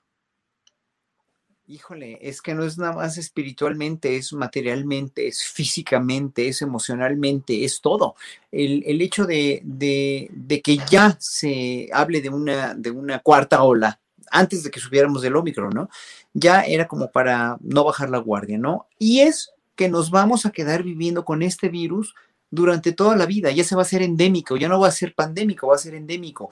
Y entonces al hacerse, al hacerse endémico, vamos a tener que cambiar nuestras costumbres, hábitos, modos de vida, nuestra socialización, nuestro, todo, todo, todo va a tener que ser de una manera y no como lo veníamos haciendo antes de la pandemia, ¿no? O sea, van a venir más y más, bueno, ya incluso la portada de The Economist, ¿no? La famosa portada de, de, The Economist que saca cada diciembre, ¿no? Ya dice, ya insinúa, ya, porque además es una cosa móvil que hay, es muy, muy extraño como, como, como, este, como el engañabobos, ¿no? O, o, o el engañaincautos de las portadas de Economist, que yo no creo en las predicciones, pero lo que sí creo es que lógicamente vamos a tener que vivir con este virus mucho más tiempo vamos a tener que tomar este, previsiones, vamos a tener que, que, cambiar radicalmente nuestra manera de todo, como, como, como, dije. ¿Da miedo? Sí, da miedo perder otra vez conciertos, perder otra vez oportunidades de contacto con la gente que quieres, de abrazarnos, etcétera, pero pues entre son peras y son manzanas, portémonos muy a la altura. Lo dijo hoy mismo López Obrador en, el, en, el, en la mañanera, va a haber un este, una, una, una concentración en el Zócalo el primero de diciembre a las 5 de la tarde, pero pónganse su cubrebocas, sí, hay que ponerse cubrebocas si van a ir o si vamos a ir, y es muy importante siempre tomar las medidas más pertinentes para no regarla y no cagarla y no otra vez volvernos a infectar, porque que parece que el Omicron sí es el más resistente, es todavía más resistente que el Delta, y en un momento dado sí nos puede pasar a joder otra vez y a confinarnos otra vez y ya no queremos más de lo mismo. Gracias, Horacio. Ana Francis, eh, eh, Veo las uh, representaciones de testosterona, digo, veo la, la, información donde tú diriges ahí actoralmente y veo toda este eh, referencia que dicen teatro lleno, corazón contento. En general, los, uh, pues los seres humanos andamos contentos porque andamos ya, nos podemos reunir, podemos un poquito sentirnos otra vez en sociedad y en, en movilidad. ¿Cómo has vivido esta etapa de, del reencuentro social y tus uh, temores o previsiones respecto a lo que pueda venir? Bueno, y además, justo pues en el trabajo que ahora tengo, estoy en muchos lugares de pronto donde hay mucha gente. Entonces, pues pienso yo que es un poco, como decía Horacio, a mí me tocó en la secundaria la aparición del VIH, pues no, ahí nos llegó la noticia, etcétera. Y eso quiere decir que yo básicamente inicié mi vida sexual, que además al principio en el Pleistoceno tardío, pues era con hombres, ¿no? Y entonces mi vida sexual prácticamente siempre fue con condón, ¿no? Fue una cosa que así fue y no tuve chance de cuestionarlo ni tuve chance de que fuera de manera distinta. Eh, y, y, bueno, eh, pues eso, nunca me lo cuestioné y tampoco nunca me impidió mayor cosa, pero no necesariamente le pasó a generaciones anteriores. Eh, entonces, en ese sentido coincido con Horacio que es algo que llegó para quedarse. De la misma manera, la verdad es que el teatro es de los lugares más seguros porque estás en tu butaquita con tu cubrebocas y se acabó, me explico, no hay, y, son breves, el, tiempo que estás ahí dentro es en realidad breve. Ya vimos que el tapete para, este, el tapete para, los, para desinfectarte los zapatos antes de entrar a un lugar, pues no necesariamente sirve de nada.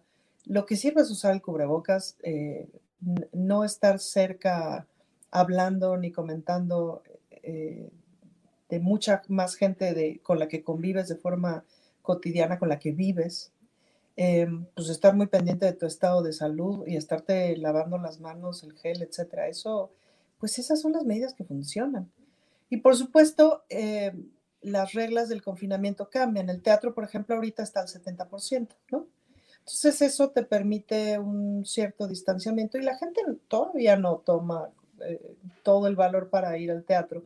Cuando decimos teatro lleno, bueno, es teatro al 70%, que ya se ve un montón, porque uh -huh. cuando regresamos a hacer teatro, híjole, empezamos con 20, que era increíble porque era oír gente reírse, era oír gente. Eh, pero ahorita ya tener el 70%, que en el caso de testosterona son 160, 170 personas, no, hombre, es increíble. El encuentro es increíble. La gente está feliz de volver. Ahora, justamente en los pinos, en los eventos, etcétera, la gente está muy feliz de poder ir. Pues cubrebocas, gel de manos y sana distancia. ¿Qué nos queda? En ese sentido, o sea, eso, eso me parece que va a ser la costumbre de ahora en adelante. Y un montón de cosas. Justo estaba yo platicando hace un rato de, de, mm, eh, de cómo ha cambiado también la costumbre social, es decir, pues ya no saludas de beso a nadie, no, ¿no? O sea, tantas cosas que antes hacías y que de pronto ahora se sumó la conciencia del vaya a ser, del vaya a ser la bacteria, ¿no? Em, y te mantienes a distancia con la gente. Claro, tienes el metro, tienes todas estas cosas que, ¿no? Que son complejas y complicadas de las aglomeraciones. Pero ya no queremos estar encerrados tampoco, es decir, tenemos que aprender a vivir con esto. Me parece que una de las cosas que ha funcionado muy bien en México es justamente el tratar de quitar lo más posible el miedo y más bien entrarle a la conciencia. Pues, ¿no? Un amigo que vive en Berlín, que está ahora de visita en México, justo me estaba contando de la bola de bandazos que dieron de pronto de si te lo prohíbo, no te lo prohíbo, pero salen, pero entran, pero la cuarta parte de la población no se quiere vacunar, pero si entras a un restaurante, pero no entras, pero no, pero la regla cambió, pero etcétera, que ha sido mucho el vaivén de Europa, pues, ¿no? Que si esta vacuna sí, que si esta no, que si tal población sí quiere una vacuna, pero tal otra no quiere esa vacuna, pero etcétera. E, Europa ha sido muy, muy complicado en ese sentido, pues, ¿no?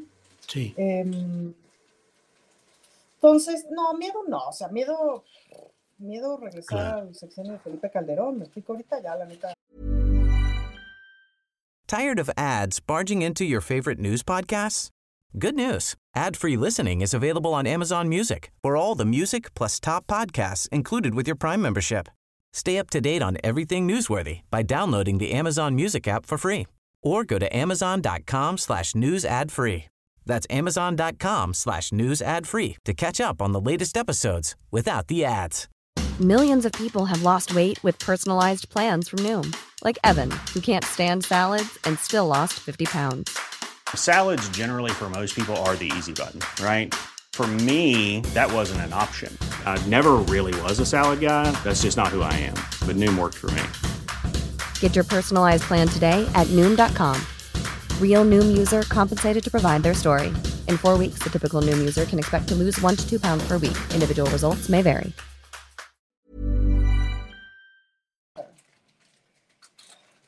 Es menos difícil, ¿no? Muy bien, Ana. Gracias, Ana Francis. Fernando Rivera Calderón, ayer, uh, ayer tú, tu micrófono está apagado. Fernando, ahorita lo, ahorita. Fernando, um, mañana va a ser, perdón, ayer se celebró, se recordó hubo actos de protesta, movilizaciones de las mujeres en el Día Internacional contra la Violencia contra la Mujer. Hubo una marcha en la Ciudad de México, digamos que más o menos en el esquema ya conocido, el grueso de la gente protestando, manifestándose de una manera eh, pues activa, fuerte, pero hasta ahí, y otro segmento eh, con otro tipo de conducta en la cual ya hay violencia y hay una agresividad constante. Eh, ¿qué, ¿Cuál es tu reflexión respecto a lo que ha ido evolucionando este movimiento de protesta y de lucha de las mujeres y cuáles son sus resultados a estas alturas? ¿Cómo ves el tema, Fernando? Bueno, el, movimiento obviamente ha evolucionado muchísimo y, yo he sido testigo eh, y, he tratado de estar ahí desde donde me corresponde también, ¿no? Siempre creo que en estos temas la voz cantante la deben tener eh, justo las mujeres que han, que han llevado esta lucha desde hace muchísimos años.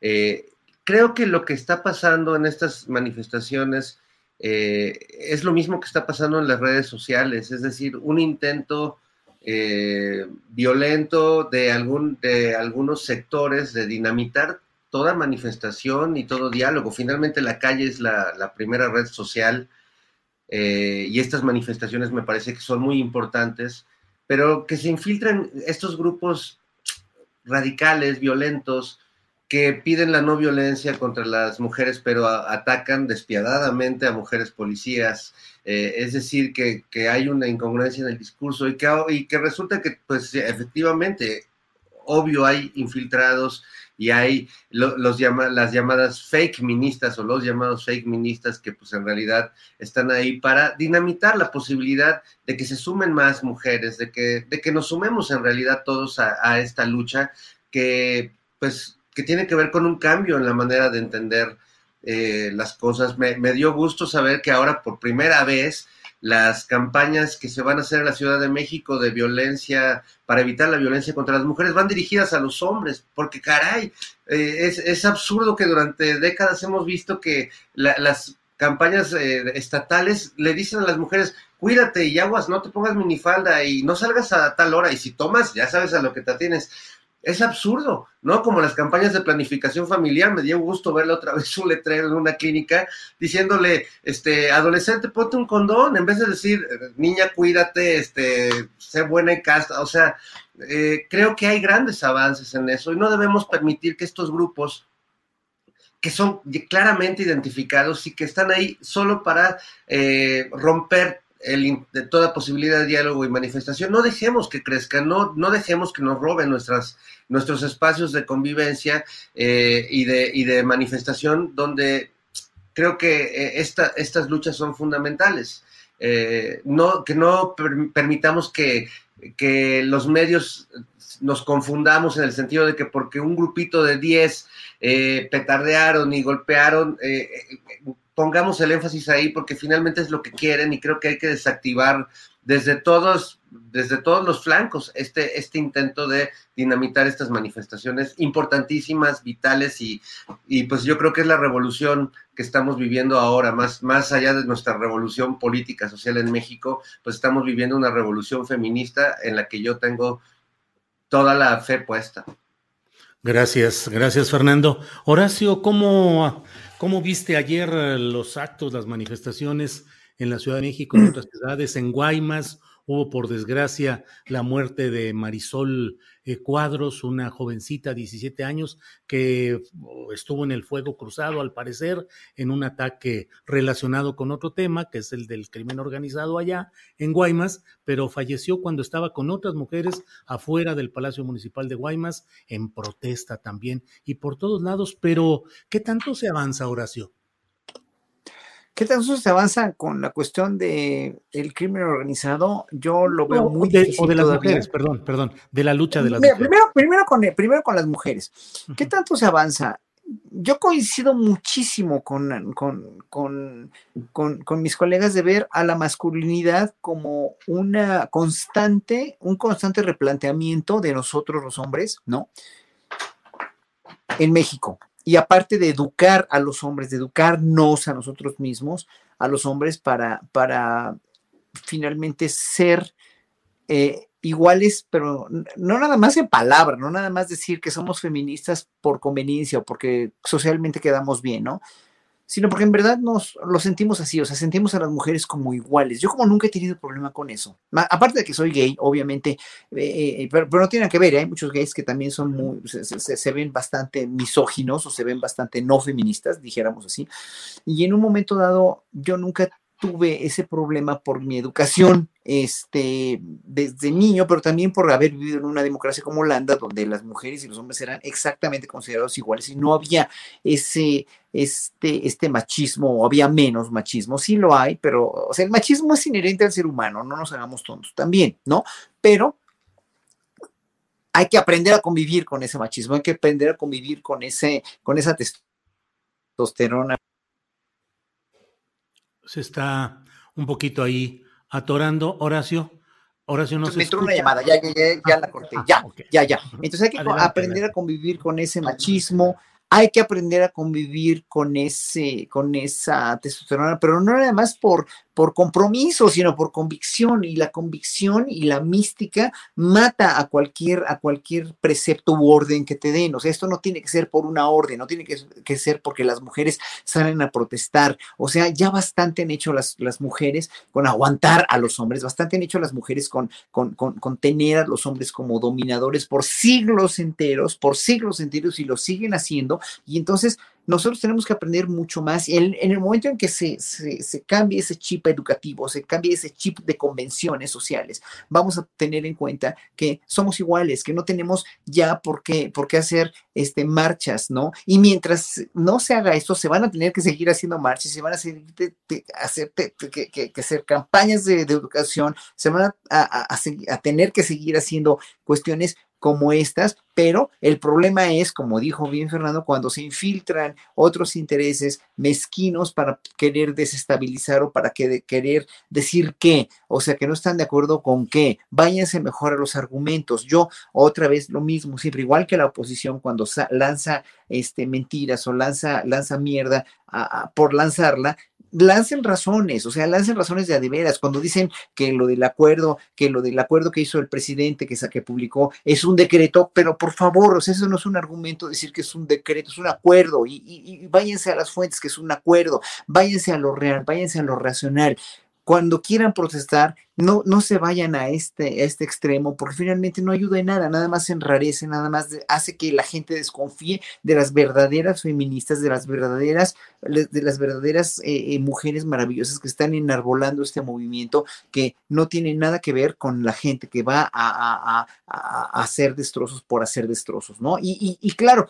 una vez dijo Ana Francis, y tiene razón también, nos han vilipendiado tanto, nos han ninguneado, nos han mangoneado tanto desde hace tantos años, que sí hay una exasperación porque ya no nos maten, o sea, y, tienen derecho a, a, a, a o, o, lo que sea, pero ya hacer cosas como las que se han visto con tanta violencia, yo no le veo el caso, ¿eh? la verdad no le veo el caso y no le veo ninguna, ningún formato real o ninguna forma real de, de plantear ninguna cosa, por, por, muy buena que sea, ¿no? Gracias, Horacio. Eh, Ana Francis, ¿qué opinas de lo sucedido ayer, de las marchas, manifestaciones, de todo el contexto? No necesito decirte más. ¿Qué es lo que opinas, Ana Francis? Pues muchas cosas. Creo que estamos viviendo un momento muy interesante. Es decir, por un lado, eh, hay movimientos del bloque negro, de lo que le llamamos el bloque negro, es decir, de las que se cubren la cara y tal, que son muy netos, es decir, que, de, que son verdaderos. No creo que sean ellas las que lastiman personas, pero sin duda que, eh, que si pudieran quemaban bancos y quemaban edificios. Es decir, sí hay grupos anarquistas en el movimiento feminista que piensan que sin un Estado y que sin policía estaríamos mejor. Por otro lado, pues están las agrupaciones feministas de toda la vida y las nuevas con mucho enojo por el número de los feminicidios a nivel nacional, aunque Oye, vale Ana la pena Francis, decir, sí, ¿me permite nada más? Eh, dices algo que me parece eh, que podríamos un poquito ahondar, porque suele haber una descalificación en lo general contra las integrantes de estos bloques negros en el sentido de la agresividad de algunos grupos o personas muy concretas, pero hay una sí. ideología detrás del bloque negro y del anarquismo que lo que busca es acrecentar o acelerar las contradicciones del sistema para que haya cambios. Es decir, no son solamente personas que practican la violencia porque sí, No. sino como una forma ideológica de actuar en la sociedad, Ana Francis. Sí, si te fijas, este, rayonean bancos, rayonean oxos, o sea, me explico, son esos lugares, no van y rayan la fondita de la esquina, no van y destruyen el negocio de, de, de, ¿cómo se llama?, de rebozos, qué sé yo, sino estos espacios que se consideran emblemáticos. Ojo que no estoy diciendo que esté correcto o esté incorrecto, es. Y es una postura de muchísima gente, no solamente de grupos feministas, sino de grupos anarquistas que creen que el Estado es, equivoca es una equivocación, o sea, que el solo concepto de Estado es una equivocación, amén de que, de que uno u otro Estado sea, corre sea mejor o sea peor. Eh, y en eso tienen un cierto punto, es decir, pues claro que los bancos tienen mucho que cuestionarles, claro que el sistema bancario, el sistema financiero, y ahí volvemos un poquito al asunto del viernes, del viernes negro, que una buena amiga activista siempre se queja mucho como por estos cali- calificativos asociados al color, por todos los prejuicios que ya sabemos. Pero bueno, em, pues claro que tienen todo de cuestionarse el sistema financiero que nos tiene tan endeudados el- el- al mundo entero, enriqueciendo a tres señores que se van a Marte. Em, pues tiene todo de cuestionable y tiene todo de cuestionable este estado, este que le llamamos democracia, que no nos resuelve los problemas y tiene todo de cuestionable este estado vertical, clasista, eh, racista, mundial, ¿me explico? yo pienso que el Estado mexicano en este momento es un poquito mejor que eso o está en vías de ser, de llevar al país hacia otro rumbo, por eso y por eso participo, pues, pues pero, pero pues las anarquistas tienen un punto, digamos, ¿no? No es, no es así nomás, no es nomás traigo coraje y vengo a romper quién sabe qué, pues, ¿no? Fíjense en lo que rompen, en lo que rayan, etcétera. Em, y por otro lado están las infiltradas clarísimamente las que van y le echan gasolina a quién sabe quién. ¿Me explico? Eso sí, francamente, me huele a infiltración eh, clásica em, de grupos de poder que quieren desestabilizar directamente al gobierno de Claudia Sheinbaum. Punto. Eh, no le veo más, no le veo más, más, más raíz que eso. Lo que pasa es que están mezcladas. Y si tú, muchos de las del bloque negro te dicen, es decir, si tú vas enmascarada y te llegan otras enmascaradas, pues no sabes quiénes son. No necesariamente vas a dudar de quiénes son, porque además partimos del yo te creo, hermana. Entonces, bueno, creo que lo que hemos ido viendo desde el 8 de marzo del 2019 hasta la fecha es un, un, decantamiento suave, despacio, etcétera, de muchas de nosotras sobre las personas infiltradas que van y lastiman a otra persona, ¿no? Que para, nos, para muchas de nosotras ahí es donde está el límite. Y luego, por otro lado, tenemos ahora esta presencia de esta policía, que es muchísima la policía que se pone de pronto en estas marchas, pero es una policía distinta a la que habíamos visto en muchos otros espacios. De entrada, hemos ido viendo cómo el, el, aumento de policías mujeres dentro de las fuerzas policiales en general. Ese, y ese dato lo tengo de cierto, no, no, no es solamente una impresión, sino justo acabo de revisar el informe de la Fiscalía eh, de, la Secretaría de Seguridad Pública al respecto y lo sé de cierto. Es decir, cada vez se reclutan más cadetes mujeres, etcétera, para ir igualando y para ir haciendo un cuerpo policíaco paritario. Y eso cambia muchísimas cosas. Em, entonces, cada vez vemos una policía distinta, es decir, que se va capacitando en otras cosas y que va reaccionando de manera distinta. Yo, claro, cuando ves estas imágenes de cómo llegan con los martillazos, de no sé qué, yo digo, híjole, si estás ahí detrás, qué difícil es no reaccionar, ¿no? Qué difícil no agarrar el estímulo, ¿no? O sea, por, pues, porque te enojas, pues, ¿no? Pues, ¿cómo le haces? Y como toda esa capacitación es muy impresionante. Pero también es cierto que es mucha policía, ¿no? Y entonces de pronto muchas manifestantes dicen, ¿para qué tanta policía si venimos en paz, pues, ¿no? Al poner tanta policía nos están provocando. En fin, no tengo respuesta a ninguna de estas posturas. Nada más son como las cosas que escuchamos. Pues, Bien, gracias Ana Francis. Eh, Fernando Rivera Calderón, em, ¿tienes la sensación de que estamos entrando en una nueva etapa política en México, de una mayor agudización de la polarización que ya teníamos? Eh, lo del acuerdo eh, publicado en el Diario Oficial de la Federación sobre obras estratégicas, pues aceleró mucho la discusión. Hubo quienes hablaron de que incluso ya estábamos en un golpe de Estado.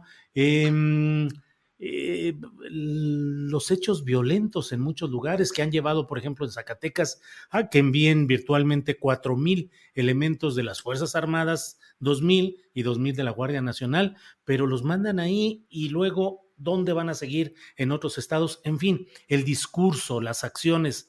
¿Crees que entramos ya en algo eh, fuerte. El propio presidente de la República va a realizar un acto público el primero de diciembre para sus primeros tres años de gobierno, pero con un acto masivo, con una demostración de fuerza pública. ¿Cómo percibes estos tiempos políticos, Fernando?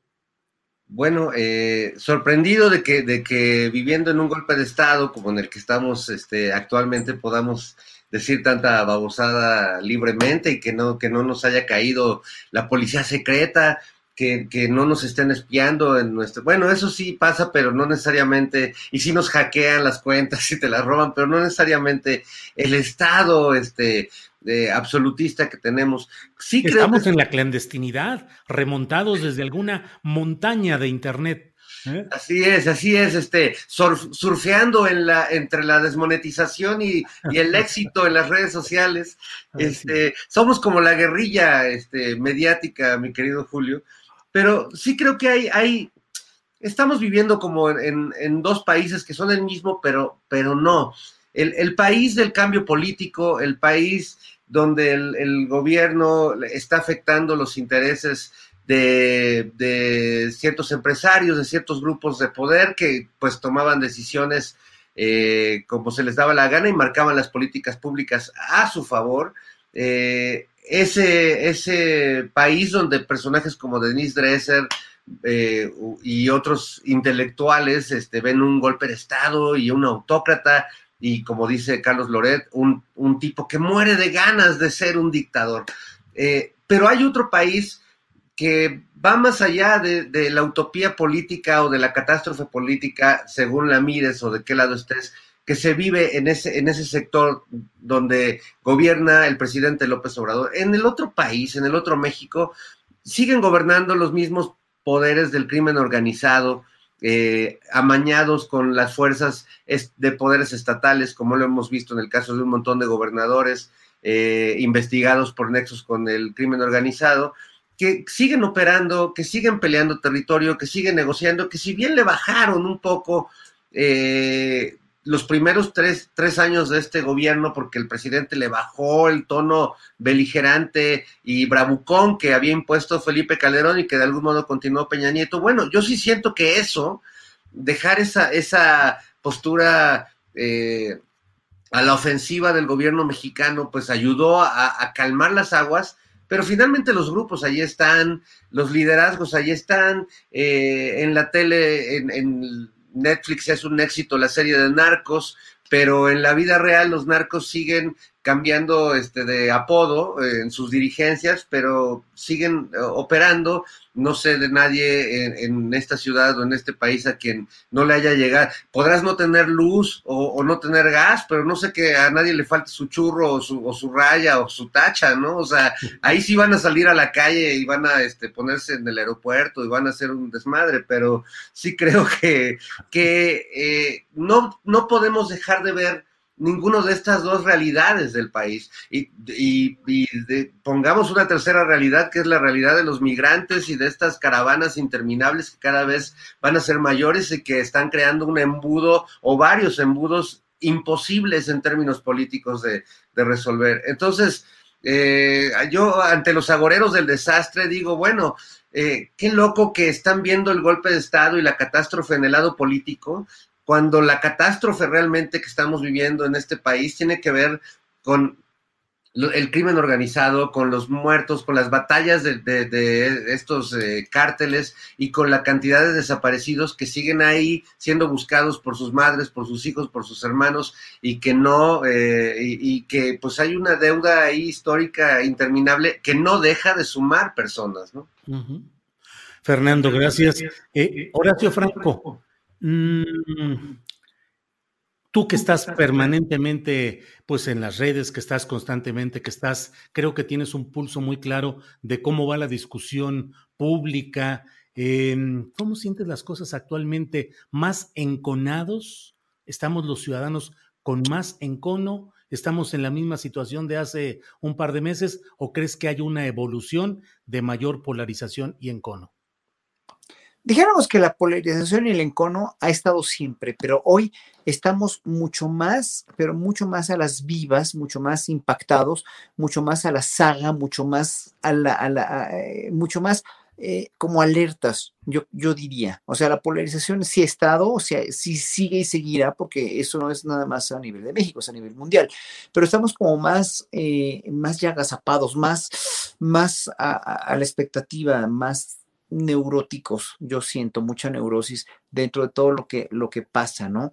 Ya, ya eh, sea con las mañaneras, ¿no? Ya sea con, el, con la cuestión del crimen organizado que decía Fer y que tiene toda la razón, ya sea con feminismo, con violencia, con, con este, el ejército, también con la Guardia Nacional, etcétera, etcétera hay cosas, con el decreto, ¿no? Que no es un decreto, que es eh, finalmente un acuerdo, ya con todo eso estamos como, como, estamos en lo contrario de curtidos, porque no es nada, ya si estuviéramos curtidos ya como que sabríamos qué es lo usual, pero estamos encrispados también, estamos preocupados, encrispados, estamos eh, a la espera de, de, de, de, que algo más pase o que, que ya siga su curso, ojalá que el tiempo transcurriera más rápido para que finalmente tuviéramos ya a bien saber cuál va a ser el resultado histórico de la 4T en, este, en esta primera fase. Yo, yo le llamo la primera fase de la 4T porque el gobernante que viene, ¿no? Que ya tenemos expectativas incluso, que yo siempre he estado en contra de eso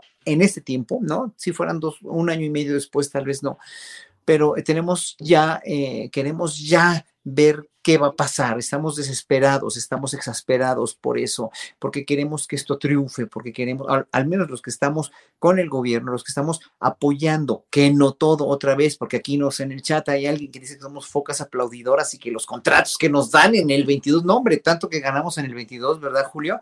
¿No? Entonces, este, eh, finalmente eso, eso, o sea, no estamos aplaudiendo a nadie, tenemos fe en, en, un gobierno que va a cambiar lo que, lo que no hicieron años antes, oyendo lo que decías hace rato de Palazuelos, etcétera, etcétera. O sea, todo el, el nivel de degradación a la que llegaron y el que tenemos que eh, rescatar nosotros, del que tenemos que rescatar, no nada más el presidente, ni el gabinete, ni los diputados, ni los senadores, es todo el país que tiene que rescatar a este país eh, de, esa, de esa degradación y que tenemos prisa, o sea, López Obrador tiene prisa, pero nosotros también queremos expectativas, queremos resultados, no los vamos a poder ver tan rápido. Y al no verlos tan rápido, yo creo que psicológicamente nos pasa que nos sentimos inermes e impotentes y nos sentimos así como una, con una confusión cuando se nos dice en campaña que, este, que, que el ejército no va a, a, salir a las calles, ¿no? Y cuando vemos lo que, lo que han hecho de que sí los están llamando, pues es porque o sea, no es nada más tratar de ver una promesa de campaña o una promesa presidencial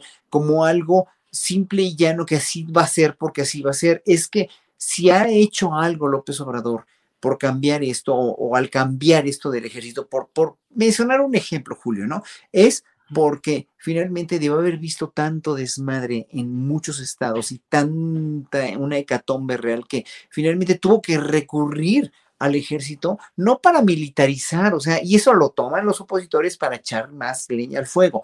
No es militarizar, es una cuestión de seguridad nacional que es verdaderamente terrible, porque no hay a quién recurrir, no hay a quién recurrir en las fuerzas civiles para poder hacer una, una para poder garantizar una seguridad en muchos estados. Entonces, ¿qué haces? Pues tienes que sacarte los haces de la manga que quieras, pero también obviamente una lealtad del ejército al presidente es muy bien vista, hay un romance del ejército con el presidente, lo cual yo no veo mal, pero es muy importante que se eduque al ejército y, yo creo que el ejército tiene la capacidad disciplinaria para poder educarse, pero lo tiene que hacer el secretario de la defensa, lo tienen que, tienen que estar, tenemos que estar los ciudadanos siempre fastidiando con eso, ¿no? Para que no vaya a volverse o a salirse de las mangas, porque ahorita con López Obrador, no, eso eh, está muy bien, pero el siguiente presidente tiene que hacer lo mismo, aunque sea de otro partido, que ojalá que no, ojalá que no sea de otro movimiento, ojalá que este movimiento siga para refrendar lo que está haciendo López Obrador y lo modifique de una u otra manera a las necesidades del país. ¿Por qué López Obrador modificó lo del ejército? Porque el país lo necesitaba.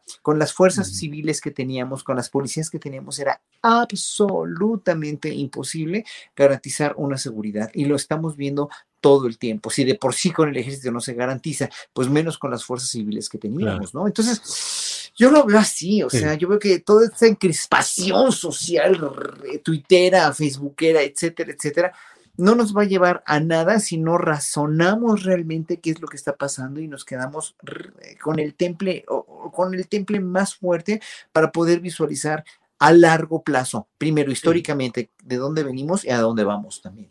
Gracias, Horacio Franco. Ana Francis, ¿cómo sientes, cómo percibes el momento político actual? Estamos ya a punto de que se cumplan los tres años formales corridos de gobierno del presidente López Obrador. Habrá una eh, concentración el próximo 1 de diciembre. ¿Cómo sientes el ambiente político y la lectura del momento para el propio presidente de la República a sus tres años? Siento que es un momento en donde está dando, donde estamos empezando como a recoger lo sembrado, poquito a poco, y se empieza a ver el resultado de las cosas.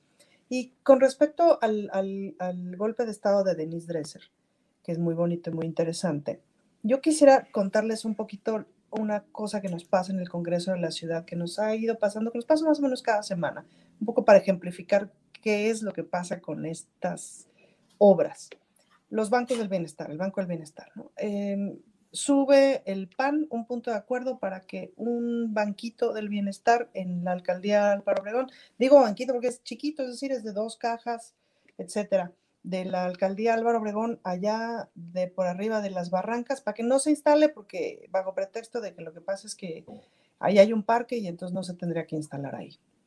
Claro, la diputada que lo defiende, este, la diputada que, que, que defiende que sí se ponga el Banco del Bienestar, pues sabe perfectamente qué está pasando y conoce el territorio. Lo que está pasando es que hay, por ahí hay una serie de mafias de estas que te rentan el parque público para las ligas de fútbol y etcétera, que ahí hay un montón de mafias que se están desmontando. Este, sumado a que no quieren que se ponga un banco del bienestar porque la idea es que los bancos de bienestar benefician a la imagen del presidente y benefician a la imagen de la cuarta transformación. Pues sí, sí benefician la imagen de la cuarta transformación porque son una buena cosa, porque los bancos del bienestar van a hacer que la distribución de los apoyos eh, se hagan de manera mucho más eficiente y por lo tanto le cuesten menos al país. Pero además después puede resultar un banco que compita con los otros bancos que no son mexicanos y que tienen unas condiciones para todo mundo que son bien manchadas. Entonces, esa competencia puede hacer que esas condiciones para todo mundo mejoren. Y una siguiente etapa que ni siquiera creo que está en el plan todavía, eh, podría ser el banco a través del cual las remesas vayan y vengan en vez de estos bancos en donde, híjole, te cobran hasta la risa eh, a, la gente que más lo necesita. Imagínate todo ese dinero que se está moviendo y todas esas posibilidades. Y además, estos bancos pues funcionarían un poquito como espacio comunitario, porque a través de esos bancos se daría la información de los programas sociales, de cómo obtener tu beca de tal, de cómo obtener la beca para los niños, para las personas de la tercera edad, etcétera, etcétera, etcétera son una buena cosa. Y cada banco es jode y jode y jode y jode para que no se instale que porque debería estar a la izquierda en vez de la derecha. Y son horas y horas de discusión en el Congreso y, otra vez, insisto, horas y horas de, de sueldo pagado de 66 diputados. Eventualmente pierden la discusión y pierden la votación y de todos modos el banco se pone, pues, ¿no? pero están jode y jode y jode y jode y eso detiene y detiene. Y si el punto de acuerdo pasa, pues la obra se puede detener hasta seis meses. Entonces, imagínate detener seis meses todos estos beneficios. Está del cocol. Pero esa es la estrategia. Esa es la estrategia que está, que está usando específicamente el PAN en todos lados. La estrategia jurídica, en donde no es aplicar la ley, es utilizar la ley para detener al país.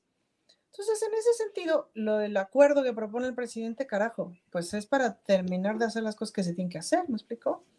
Y porque sí lo sabemos, es decir, la ley también sirve hasta que no se avance más en la limpieza del sistema judicial, pues la ley sirve para sostener el estado de las cosas, no necesariamente para hacer justicia. Entonces, eh, el uso de la ley no siempre es, este, no, vamos, no es puro, tiene intenciones detrás pueden ser buenas intenciones, pero en este caso son intenciones de detener al país, intenciones de que el presidente no acabe con las grandes obras que ha prometido y que este estado de las cosas eh, continúe y que la cuarta transformación no funcione. Entonces, con perdón, soy bastante chingue y chingue, em, con cosas muy necias. Entonces, eh, pero lo que sí veo es que se les están acabando las herramientas, que, se les, que el poder que tenían, pues bajó un montón que ya no tienen ni tanto dinero ni tantos espacios de poder, que cada vez tienen menos. Sí. Y en ese sentido, la sensación de polarización. Eh, pero yo veo, la verdad, es que cada vez más instalada una otra lógica de las cosas. Gracias, Ana Francis. En unos minutitos más ya vamos a tener que despedir, eh, al menos para el canal 22, a quien agradecemos que retransmita nuestro programa y seguiremos nosotros aquí en el canal de YouTube. Así es que, Fernando, casi te toca la última parte para esta etapa de, Canal 22. Yo ah, irrumpiré para decirte cuando ya estemos por ahí, contra la costumbre de dejar fluir. Pero, ¿qué opinas, Fernando, de lo que dice Ana Francis? La oposición está a jode y jode y jode. ¿Es su función? ¿Debe seguir haciéndolo? ¿O es un exceso que obstruye realmente la evolución de un proyecto?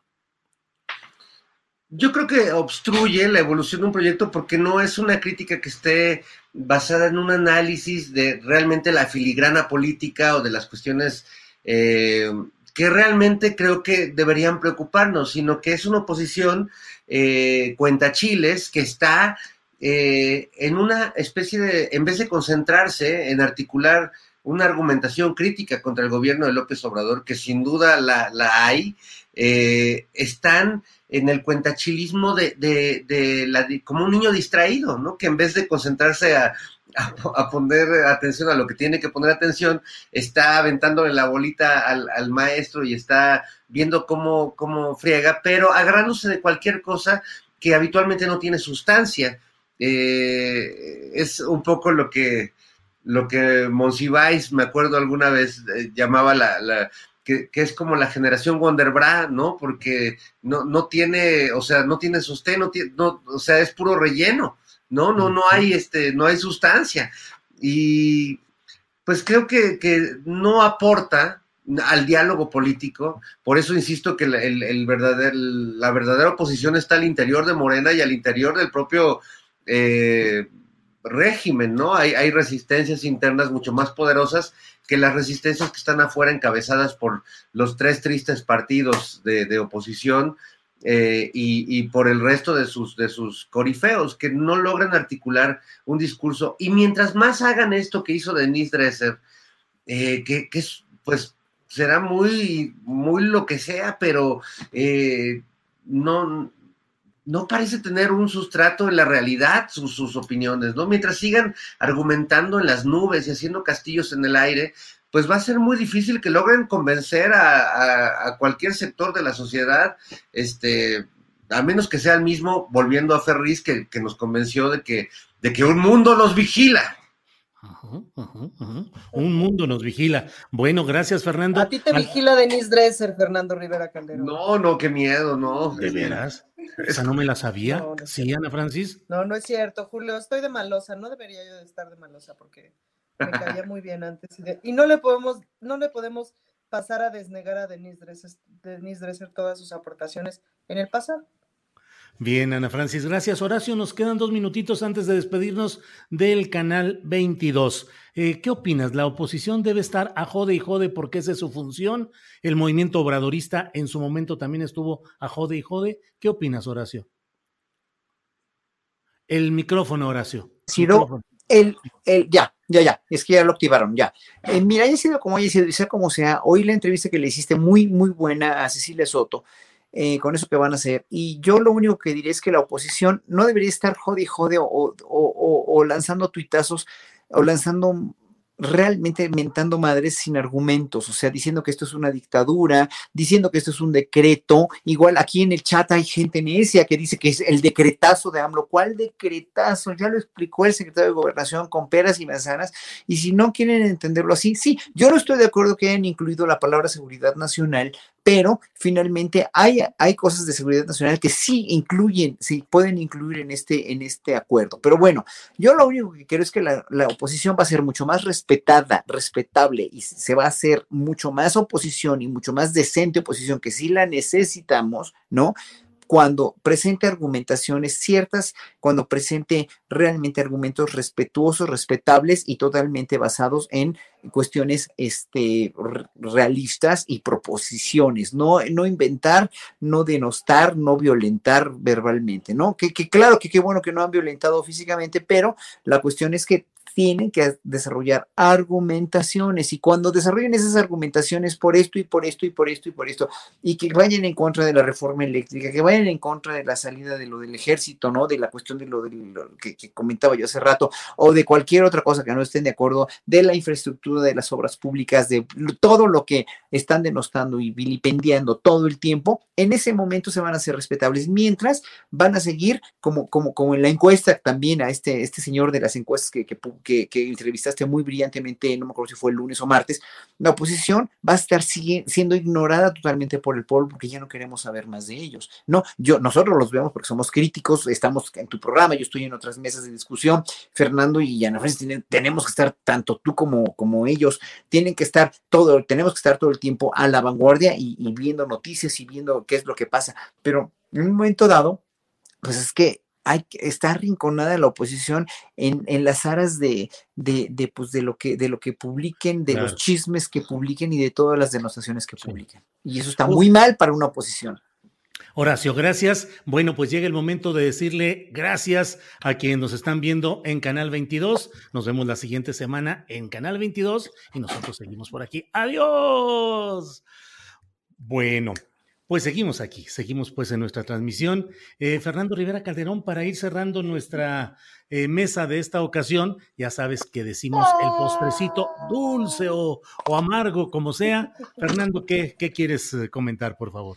No, pues un postrecito muy, muy dulce, porque podríamos hablar de palazuelos, que siempre puede ser muy divertido, pero, pero la verdad prefiero hablar del el cuarteto de Liverpool, eh, los Beatles, que fíjate que desde hace algunos meses eh, eh, el director de Peter Jackson, que fue quien dirigió la saga del Señor de los Anillos, El Hobbit, un gran director, que comenzó además eh, haciendo cine con una película independiente muy divertida de zombies, asquerosísima, que se llama Bad Taste, que aquí le pusieron picadillo, y que ahí en esa película hacía un pequeño homenaje a los Beatles, porque unos muñequitos de los Beatles manejaban su, su camión, eh, pues finalmente presentó un documental en la plataforma de Disney Plus, que debo reconocer que me suscribí solo para ver el documental de los Beatles, eh, porque consiguió Peter Jackson horas y horas de grabación de cuando los Beatles ya, ya en sus últimos momentos como grupo, ya muy cansados de esas dinámicas y de, y de soportarse los unos a los otros, se dieron un, un tiempo para componer eh, canciones y ensayar para hacer lo que terminó siendo el disco Let It Be y algunas canciones del álbum Blanco también e incluso de Abbey Road. Y, y lo que vemos, ayer se estrenó la primera parte de estos tres capítulos de este documental sobre los Beatles, eh, y es realmente para cualquiera que ha amado su música, que su música le ha sido significativa en la vida, pues es una verdadera joya, Julio, y es un trabajo que tiene que ver con el periodismo, porque finalmente es un documento histórico con material que nunca se había visto. Podemos ver eh, a Paul McCartney en pleno proceso de composición, componiendo este The, one, eh, The Long and Winding Road o este Get Back, ¿no? Canciones que son clásicas y ves ahí el proceso de cómo empezaba a dibujarse la canción y cómo, y también ves algunas discusiones tremendas entre ellos y el cariño enorme que se tenían. Eh, digamos que ese final de los Beatles que nos han contado como un cuento de hadas desde hace 30 años o más, eh, pues aquí adquiere mucha profundidad, se los recomiendo muchísimo y bueno, pues es una es un buen postrecito porque la verdad es que ya nos merecíamos una cosa una cosa bonita para el alma. Así es, así es, Fernando. Muchas gracias. Ana Francis Moore, ¿qué nos dices de postrecito para esta parte final del programa? Yo les tengo de a tres postrecitos. El número uno es, si quieren gastar cero pesos, váyanse a la Alameda, porque va a haber la proyección de Fraude.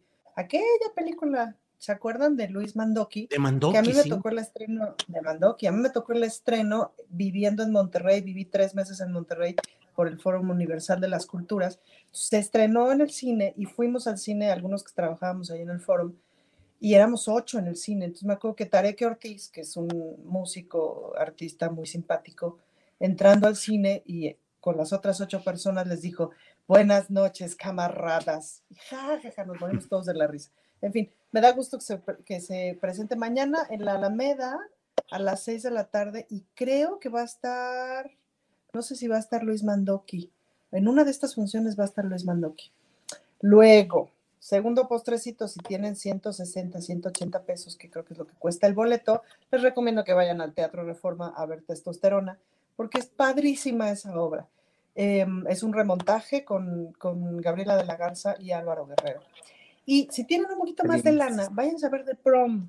The Prom es esta obra musical que está en los eh, teatros estos que están por el Metro Cuauhtémoc, eh, en la sala 2, me parece.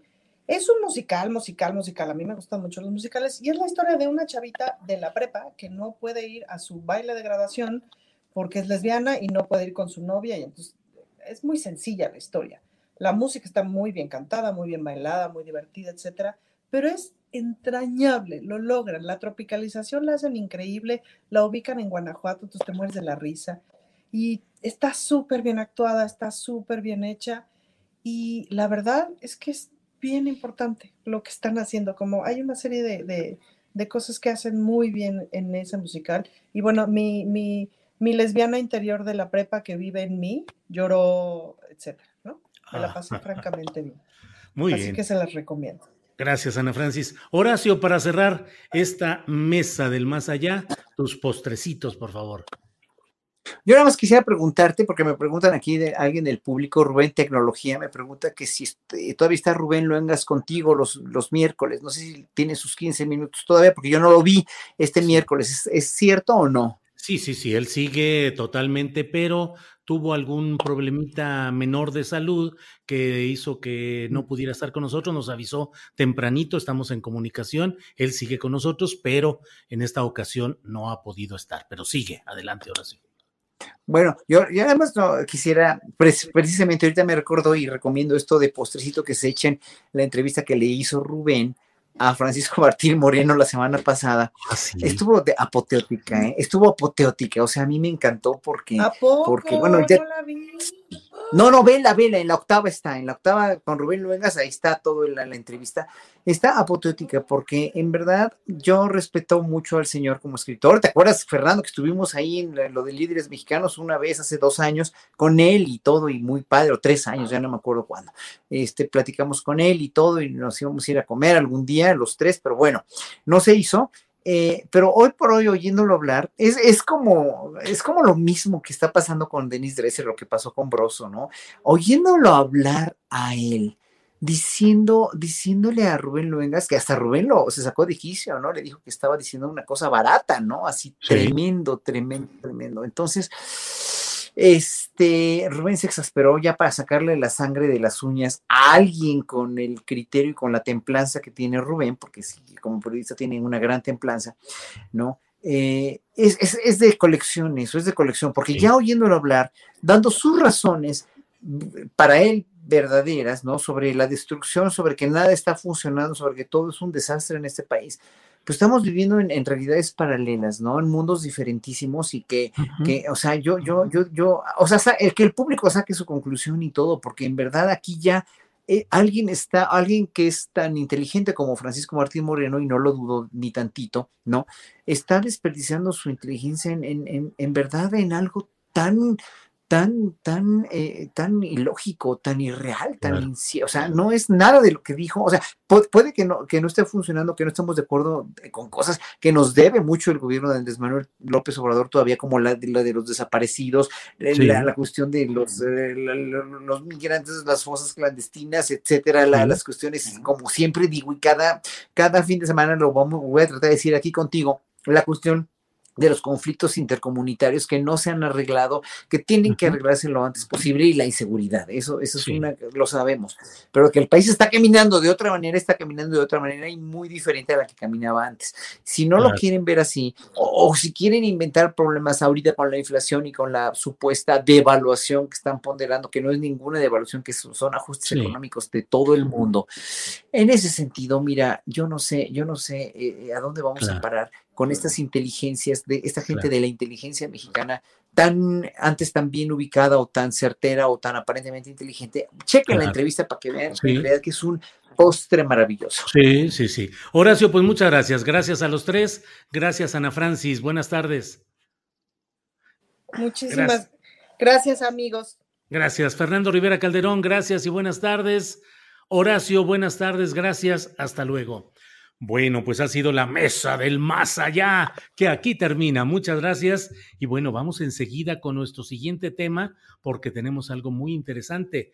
Eh, con nosotros estará en un segundito, en unos segunditos, Netzaí Sandoval, titular del Instituto Federal de Defensoría Pública, eh, una instancia del gobierno, específicamente del Poder Judicial Federal, que ha obtenido un premio internacional. Ya nos dirá Netzaí de qué se trata. Netzaí, buenas tardes.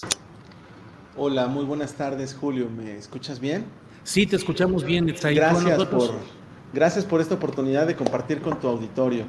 Al contrario, Netzaí, eh, Leo, me enteré de que han ganado un- la unidad de litigio estratégico en derechos humanos del Instituto Federal de Defensoría Pública que tú diriges, que tú presides. eh, ha ganado un premio internacional eh, muy interesante. ¿De qué se trata, Netzai? Pues se trata de un premio que organiza Naciones Unidas, Cruz Roja Internacional eh, y diferentes instancias, la Corte Interamericana de Derechos Humanos, en fin, para reconocer las mejores sentencias en la protección de los derechos de personas migrantes y refugiadas. Y nosotros ganamos un premio al mejor equipo litigante. Es un, premio muy importante, es un, un reconocimiento eh, continental eh, y lo logramos a través de esta unidad de litigio estratégico en derechos humanos que fue creada de acuerdo a un plan de trabajo que eh, pues nos, nos delineó, nos marcó el ministro Arturo Saldívar. Tú sabes que el ministro Saldívar quiso ser presidente de la Corte eh, en 2015, hubo una votación dividida y no se eligió, bueno, se empató durante mucho tiempo y se eligió finalmente a otro ministro. Y en 2019, en una segunda ocasión, él eh, logra llegar a presidir la Suprema Corte y en las dos ocasiones propuso tener en la Defensoría Pública una unidad de litigio estratégico en derechos humanos. En aquella ocasión no se creó y ahora el, primer eh, mandato que me dio es, tenemos que cumplir ese objetivo estratégico, tener una unidad. Lo logramos, por cierto, lo logramos sin, sin crear plazas, lo logramos eh, generando ahorros más bien, y eh, esa unidad de litigio estratégico ahora está llevando casos de formas novedosas. Antes la Defensoría litigaba pues caso por caso. Teníamos un asunto y, tratábamos de defender a la persona en lo individual y ahora estamos tratando de promover acciones colectivas. Eh, en este caso fue, por ejemplo, un amparo por omisión legislativa y, y, llevar casos a instancias internacionales. O sea, estamos tratando de que el litigio de la Defensoría tenga una nueva visión, que tenga mayores alcances. Y bueno, eh, afortunadamente este asunto no solamente lo ganamos, sino que pues ya se ha convertido en un, precisamente en un litigio estratégico, en un caso que va a sentar un precedente histórico. Por cierto, no lo digo yo, lo, dice el propio Consejo de la, de la, Judicatura, este es un caso ya histórico, eh, que lo que pretende es proteger los derechos de niñas y niños que nacieron en nuestro país, pero cuyos padres son migrantes o refugiados. ¿Y qué problema tienen? O sea, son registrados en el registro civil o qué sucede? Sí, justo ese es el problema. Lo que ocurre es que cuando una persona tiene eh, una situación irregular en nuestro país, tú sabes que hay una, diría yo, una injusticia muy triste en nuestro país. Se pide visa a ciertas nacionalidades para ingresar, sobre todo países del sur, y en cambio a, ciertos países que provienen del norte no se les pide visa. Por cierto, esto se debe pues a prejuicios históricos de, nuestras sociedades y, mm, digamos, a estereotipos, ¿no? Siempre se habla en, ciertos medios de comunicación, por ejemplo, de, en los medios, digamos, tradicionales, en los mainstream, ¿no? Eh, obviamente no me refiero al tuyo.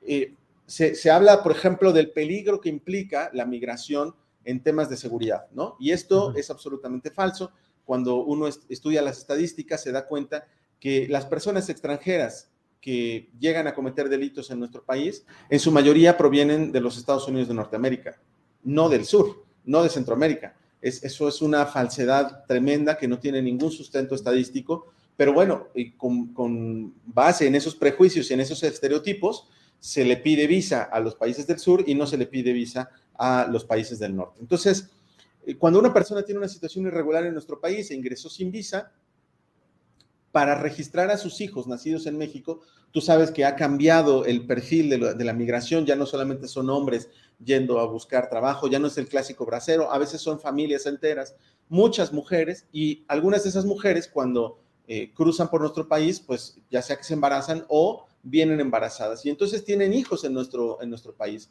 También tú sabes, lo sabe el auditorio, cuando una persona, un, niño nace en México, tiene derecho a la nacionalidad mexicana. Sin embargo, las autoridades del registro civil les niegan ese registro y se, los niegan con, fundamento en leyes estatales. El registro civil es una autoridad local y, les piden que acrediten a veces el legal internamiento en el país. O sea, les piden que les traigan FM3, que les traigan visa, que les traigan eh, documentos pues, que obviamente no tienen esas personas migrantes o refugiadas. Y en otras ocasiones les piden, bueno, preséntame tu, documento de identidad. y cuando, cuando llegan a tener eh, una identificación o su propia acta de nacimiento, las autoridades mexicanas les dicen, sí, pero regrésate a tu país, obtén la postilla de la Haya y entonces vienes y yo ya te registro a tu hijo aquí en México, porque son documentos extranjeros, ¿no? Y entonces para que te reconozcan un documento eh, en el extranjero, pues tienes que obtener la postilla de la Haya. Quienes, eh, Oye, entonces, Netzaí, nace un niño en México, le piden a los papás que demuestren su internación legal al país, que presenten documentos, que hagan esta famosa apostilla de la Haya, y si no, no los registran como... No registran a los niños, Julio. No les dan registro, no les dan el acta de nacimiento, y eso por supuesto que es una violación gravísima a los derechos de estas personas. Eh, por supuesto de los niños y también de sus padres. Eh, por ejemplo, una, una, problemática en la que nos enfrentamos, y te digo que llevamos muchos casos de este tipo, incluso te podría contar uno que conozco eh, con, gran detalle, pero en general nosotros eh, hemos enfrentado muchos asuntos en lo individual de niñas y niños a los que no se pudo registrar de inmediato y, se les niega, por ejemplo, cuando terminan el, digamos, el, preescolar o, la primaria o la secundaria, pues no pueden obtener sus certificados eh, académicos porque no tienen acta de nacimiento y si no tienes acta de nacimiento no tienes CURP o, no puedes obtener eh, acceso a los servicios de salud porque no tienen acta de nacimiento. Se les está negando el derecho a la identidad, el derecho a la nacionalidad, el derecho a la salud, a, la educación, en fin, hay muchos derechos en juego porque un funcionario del registro civil eh, se le ocurre exigir un documento apostillado, ¿no? Y, claro, a veces con, fundamento en algún reglamento, en alguna norma eh, secundaria que les permite exigir estos documentos. Entonces, justo lo que hicimos en la Defensoría Pública fue plantear un amparo, pero ya no en lo individual, ya no caso por caso. Promovimos un amparo por omisión legislativa y nuestra eh, contraparte, a quien demandamos, era el Congreso de la Unión. Al Congreso de la Unión le reclamamos no haber ejercido una facultad y esa facultad eh, está prevista en nuestra constitución, pero eh, no se ha legislado para unificar los requisitos, para homologar los requisitos en materia de registro civil. Y no se han unificado ni homologado los trámites. Eh, y en nuestro caso también lo que demandamos es que se, se, se unifiquen y se homologuen las excepciones, como estos casos en los que, bueno, por supuesto que, no sé, para ti o para mí es razonable que nos pidan que presentemos una identificación para registrar a nuestros hijos. Pero tratándose de una persona refugiada que está escapando de la violencia en su país, que está escapando de persecución en su país o, de situaciones extremas, es evidente que tendría que haber una excepción para que no se les solicite regresar eh, al lugar del que están huyendo, en el que está peligrando su vida. Eh, incluso en Estados Unidos eh, se registran a los hijos de migrantes mexicanos con una condición totalmente irregular y se les da eh, el registro. Claro, y esos niños obtienen la nacionalidad, en ese caso norteamericana, y aquí deberían obtener la nacionalidad mexicana. Pero, insisto, nuestras autoridades, escudándose en esta cuestión, por un lado, del federalismo, cada, entidad tiene sus requisitos, sus reglamentos, eh, y, cada autoridad, pues, son, son autónomas, digamos, en las, en las entidades federativas, Em, eh, bueno, incluso se dice que los estados son soberanos, ¿no? Entonces, cada quien pone sus reglas y eh, pues pueden exigir eh, mayores requisitos en ciertas entidades. Entonces, lo que le demandábamos al Congreso es que creara una ley general que estandarice estos requisitos y estas excepciones para que entonces sí los, los migrantes y los refugiados puedan lograr el registro inmediato de sus hijos y por lo tanto que ellos puedan acceder a todos estos derechos. Esto fue, te digo, es, es, digamos, contraintuitivo porque eh, normalmente en nuestro país el juicio de amparo siempre se piensa para proteger derechos individuales, para proteger, insisto, es más, para eso existe un, principio que es de, de relatividad, eh, la famosa de fórmula Otero, que es para proteger solamente al que promovió el amparo en lo individual no para proteger a todas las personas que se encuentran en la misma situación. Y lo valioso de este amparo, y, por eso, insisto, explica la necesidad de haber creado una unidad de litigio estratégico, lo valioso de este amparo es que litigamos contra una omisión legislativa y lo que vamos a lograr, lo que ordenaron los jueces, fue la creación de una ley general que obviamente va a poder proteger a todas las personas, a todas las refugiadas, a todas las personas que se encuentran en esta situación.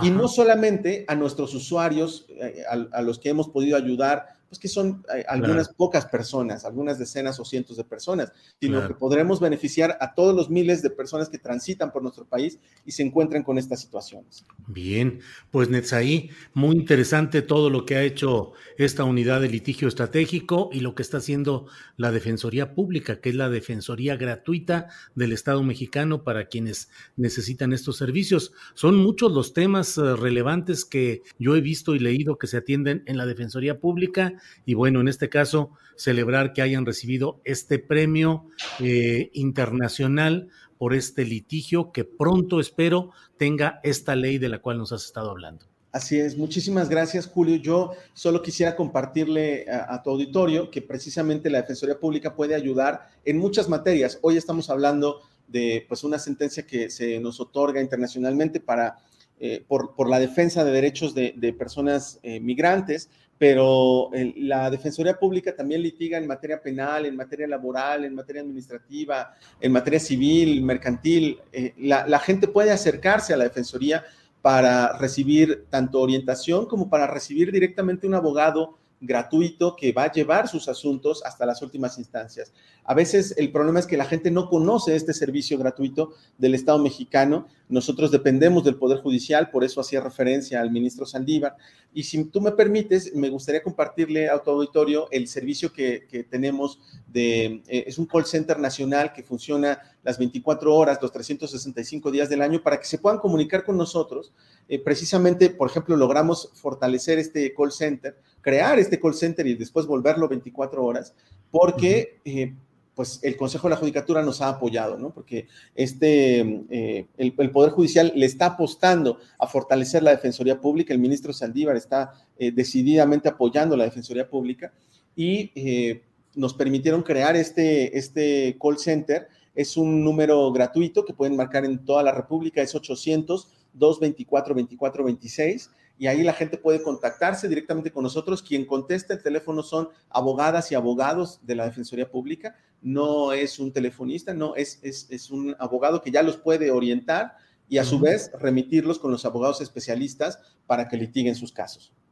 Muy bien, Netzaí. Pues muchas gracias, Netzaí Sandoval, por esta oportunidad de de tener conocimiento de lo que está sucediendo y ya tendremos oportunidad de tener más información de lo que ahí se hace.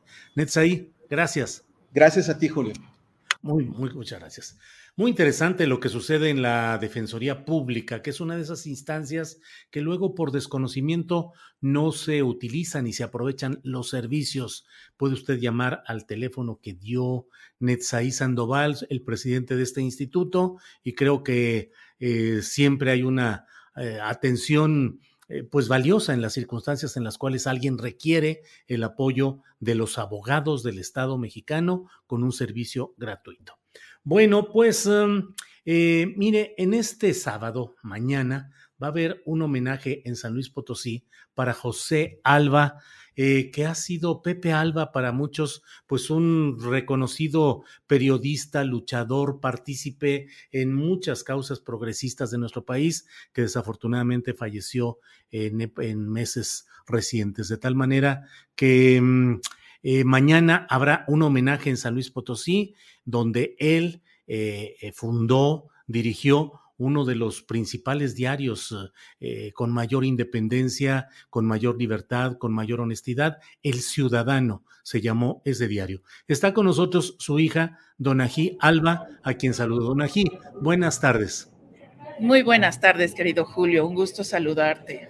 El gusto es mío, Donají. Eh, Donají, pues, eh, pues ahora sí que, ¿qué te digo? Así es la vida y ahora nos toca recordar a Pepe Alba.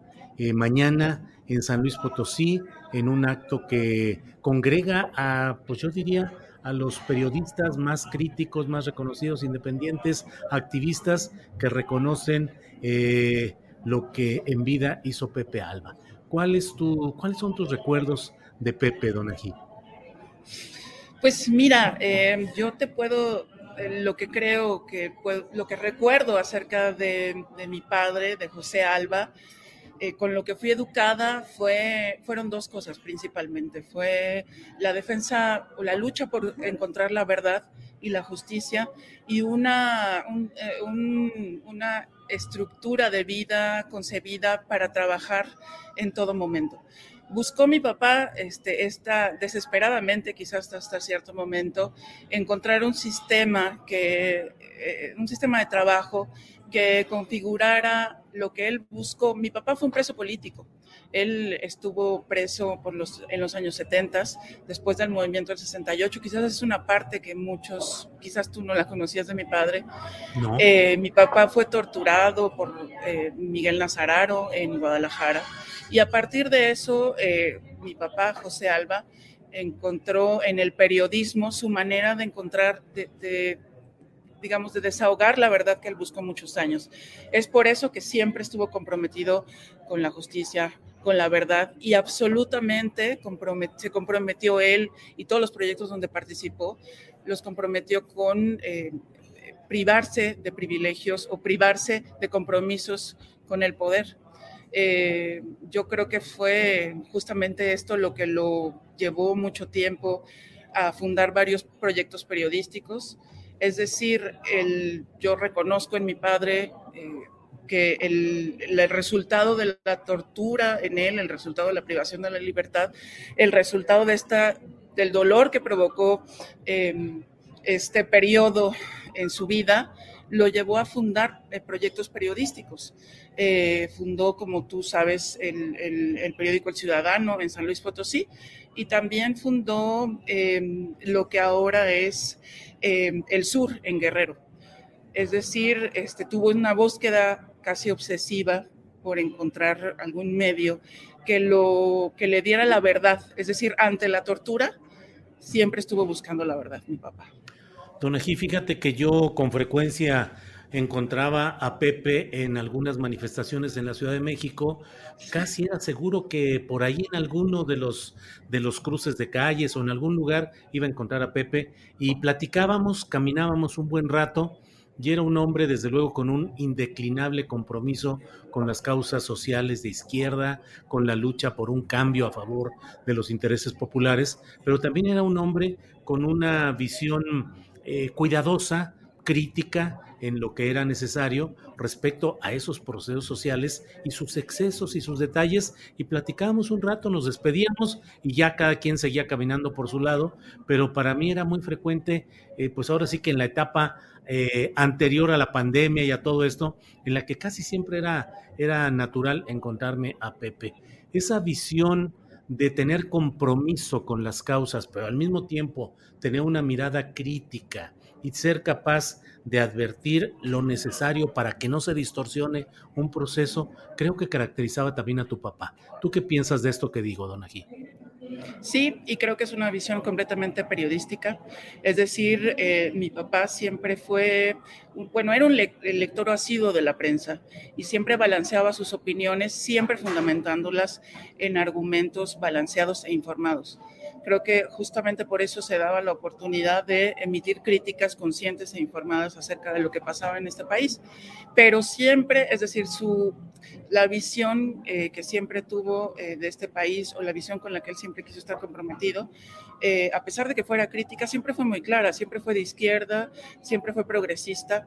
Em, y, también creo que por eso fue un hombre tan comprometido con tantas causas, porque a pesar de que fuera tan crítico como era, siempre tenía claro que el camino era, era uno y había que comprometerse y había que ayudar en ese camino. Es decir, es como el trabajo de un periodista, ¿no? El periodista tiene que tener muy, muy claro todas las visiones, tener, dar un panorama de todas las voces y un poco es como mi papá organizaba eh, su pensamiento político, siempre lo hizo así y sí, siempre estuvo presente en, todas las, en todos los mítines y marchas. Es muy curioso que eh, tras su muerte, justamente lo que me han... Eh, lo que me han compartido muchos compañeros son fotografías de mi papá en distintos mítines, siempre se lo encontraban. Sí, Don Ají, tú eres la confluencia de esa de esa visión y de esa vida de Pepe, de tu mamá Olga, a quien también conocí. Tuve el gusto de, ir a cenar a tu casa, de, tener una relación con ambos. Em, eres ahora eh, parte de la Comisión de Honestidad y Justicia de Morena. ¿Cómo va? ¿Cómo ves eh, ese país que buscaron tus padres y en el cual también estás buscando? Eh, ¿cómo, ¿Cómo lo ves? Bueno, mira, el proyecto de Morena es el proyecto al que me invitó mi papá. Yo si estoy en Morena es porque mi papá, eh, justo eh, cuando empezó este proyecto en 2014, él fue el que se comprometió y a través de él y a través de todo su compromiso, yo me comprometí en, me incorporé y me fui adquiriendo mucho más responsabilidades. Entonces también es un legado de mi padre el que yo esté, eh, el que yo esté en esto. Yo antes me dedicaba a otra cosa, yo soy traductora mi papá también siempre nos inculcó estar muy enfocados en hacer eh, lo que nos gustaba. A mí me gusta hacer traducciones, pero el proyecto de Morena fue algo que me incluyó en su vida. Entonces, eh, y ahora soy parte integrante de la Comisión Nacional de Honestidad y Justicia. Eh, como mi papá, creo que los, justo los proyectos de izquierda eh, tienen que aprender de su crecimiento y tienen que aprender de todo lo que les ocurre al desarrollarse en el tiempo. Eh, en, el país hemos tenido quizás muchas experiencias de proyectos de izquierda. Él mismo fue fundador y fue muy crítico mucho tiempo del proyecto del PRD. Eh, decidió salirse de ese proyecto para estar en Morena y además hizo pública, intentó hacer lo más pública que podía su renuncia al PRD porque estaba consciente de que se necesitaba un proyecto distinto. Yo creo que ahora lo que estamos logrando en Morena es la creación de un partido político distinto al que al proyecto político que existían en otros momentos. Eh, es un partido muy joven, ¿no? Eh, que ha ganado muchos, muchas cosas muy rápido. Y precisamente creo que en esa conciencia tenemos que construirlo y reforzarlo. También creo que era necesario construirlo como lo construimos e ir avanzando como hemos, como hemos ido avanzando, porque eh, el, país no nos espera. ¿no? Yo creo que eh, Morena se ha consolidado como una fuerza política eh, con muchos, muchos logros en el país. También creo que es el proyecto hasta ahora que mm, nos, eh, que nos reunía a través de Andrés Manuel López Obrador, nos sigue reuniendo a través de él, pero que evidentemente tenemos que consolidar generando nuevas expectativas. Es decir, sí, Andrés Manuel absolutamente siempre será, eh, como también lo decía mi padre, será el que nos aglutine, siempre será el que generó este proyecto, pero tenemos justo que eh, renovar y tenemos que darle una nueva estructura y un nuevo proyecto. Tenemos que tener nuevas caras en, Morena, eh, rumbo al futuro, eh, porque Morena tiene que caminar como ha caminado el país. Dona Alba, pues muchas gracias por asomarnos al, a la obra y a lo que eh, hereda, lo que deja Pepe Alba. Mañana a las 11 de la mañana en el Centro de las Artes de San Luis Potosí será este homenaje. Eh, van a, entre otras cosas, se va a repartir una edición pues especial del Ciudadano, recordando el diario fundado y dirigido por Pepe Alba, en el que van a escribir, eh, están por ahí anunciados tanto un texto tuyo que se titula Mi padre también fue un desaparecido, el título general de la edición eh, dice José Alba de Santos, el ciudadano insumiso, en memoria. Hay otro texto de José de Jesús Ortiz, Pepe Alba, un referente ético, una entrevista, eh, el periodismo cívico de Pepe Alba. Eh, la caricatura del Fisgón. La caricatura del Fisgón que va en el centro de todo esto. Un texto de Martín Faz Mora, ahora consejero del INE. Em, Juan Pablo Boncada, el periodismo cívico de Pepe Alba, el mejor taller de periodismo Alejandro Roque, el ciudadano y su vigencia Carlos Covarrubias, una lección que es preciso rescatar Samuel Bonilla, un proyecto arriesgado y ejemplo ético Julio Rangel, un amigo inolvidable Enrique José Luis González Ruiz, fotoperiodismo y vida cotidiana en San Luis Jesús Quintanar. O sea, el periodismo más crítico, más honesto y más respetable de San Luis Potosí estará mañana en este homenaje. Así es que, don Ají, pues estaremos atentos a lo que suceda mañana. Muchísimas gracias. Y pues hay que recordar a mi papá de esta manera, con sus amigos, eh, con, con, el mensaje de que la prensa tiene que ser libre, tiene que ser informada, tiene que tener este, balances. Y muchas gracias por invitarme, por dejarme hablar acerca de mi papá un poquito. Te mando un abrazo. Igual, don Ají, que estés muy bien. Buenas tardes. Hasta luego. Gracias. Bueno, pues mire, tenemos... Eh, esta información de mañana en San Luis Potosí, el homenaje a Pepe Alba. Bueno, vamos a regresar ya con mi compañera Adriana Buentello para la información relevante que nos queda todavía pendiente de este viernes 26 de noviembre. Adriana, ya es viernes y ya estamos casi al final del programa. Ya, Julio, ya estoy preparándome para lavar la ropa, porque como le decía Jesús, bueno, hay un solecito aquí que hay que aprovechar. sí, sí, ya los escuché ahí con el chaca chaca de que van a lavar y que no sé cuántas cosas. Adelante, Adriana. Julio, pues comentarles que hoy en la conferencia mañanera hubo un, tema relevante por, debido a los acontecimientos eh, que eh, se dieron ayer en Guaymas, Sonora. El titular, Julio de la Marina, eh, el capitán Ojeda, pues dio a conocer que iban por el secretario de Seguridad Local, el capitán Andrés Cano, y además indicó que eh, van a llevar a cabo acciones eh, de inteligencia para dar con el grupo responsable. Si te parece, vamos a escuchar las palabras. En primer lugar, no fue un ataque directo a la alcaldesa.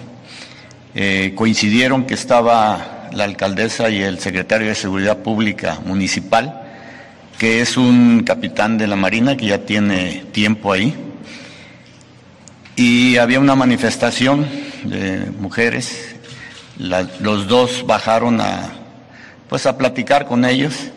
Y en ese momento se dio la agresión, pero iban sobre el capitán, sobre el secretario de seguridad, falleció el, uno de los sicarios, ese sicario ya tenía orden de aprehensión, había habido ya dos, tres intentos de detenerlo y pues eso es lo que les podemos informar. Los dos están eh, sin daño alguno. Desgraciadamente hubo eh, daños colaterales ahí, un policía municipal, el propio sicario y una muchachita que estaba ahí eh, como parte de la manifestación, que por cierto es hija de un miembro de la, de la Secretaría de Marina Armada de México ya se están atendiendo las, eh, pues todo lo relacionado a este caso. Eh, vamos a tratar de tener más eh, información de inteligencia para ir sobre este grupo delictivo que está ahí en, pues en la región. Julio, fíjate, como curioso, estaba viendo la conferencia mañanera y como que de pronto vi que el titular de la Sedena, pues medio balconeó al gobernador Diego Sinué pues, porque no pues asiste o asistido a la mitad de las de estas mesas, Julio, que ha anunciado el presidente de, paz y seguridad, eh, que son pues con algunos funcionarios, obviamente federales, en algunas entidades. Y también indicó que hay algunos eh, algunos puntos, algunas eh, situaciones que van a la alza. Si te parece, vamos, vamos a escuchar lo que dijo. Sobre la asistencia del señor gobernador a las mesas de de, paz y seguridad que se desarrollan en, el, en esta entidad. Ha habido 275 sesiones en las cuales en el 52% ha estado presente el gobernador y en 48% eh, su representante. En cuanto a la incidencia delictiva, el Estado presenta eh, tres, tres, delitos o tres eh, este, delitos que van hacia la alza. Primeramente, el secuestro, eh, aunque ocupa el 30 lugar a nivel nacional.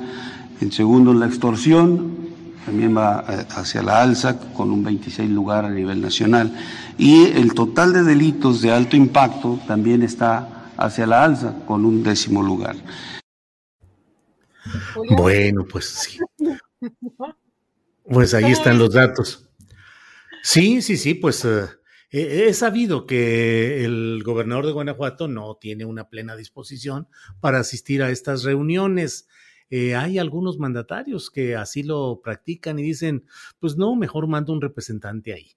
En fin, pues lo así interesante, Lo interesante, Julio, es que haciéndose la conferencia mañanera en esa entidad donde está asistiendo el gobernador, pues ahí mismo hiciera este, este señalamiento, pues me pareció interesante esta, esta mención que hizo el titular de la, de la Sedena, Julio. Y fíjate, bueno, ya lo venían platicando ustedes en la mesa eh, del más allá y evidentemente es la nota del día de hoy y desde pues eh, que el 22 de noviembre que fue detectada esta nueva variante del coronavirus en Sudáfrica, pues ya ha sido bautizada por la Organización Mundial de la Salud como eh, pues Omicron, ¿no? Em, ahora lo que estamos viendo, Julio, pues es mucho movimiento, porque la, a partir de que la Organización Mundial de la Salud ha clasificado como preocupante esta nueva variante, porque reconoce que eh, eh, algunas de las nuevas eh, mutaciones de la variante Omicron parecen que tienen una mayor capacidad de transmisión que cepas anteriores,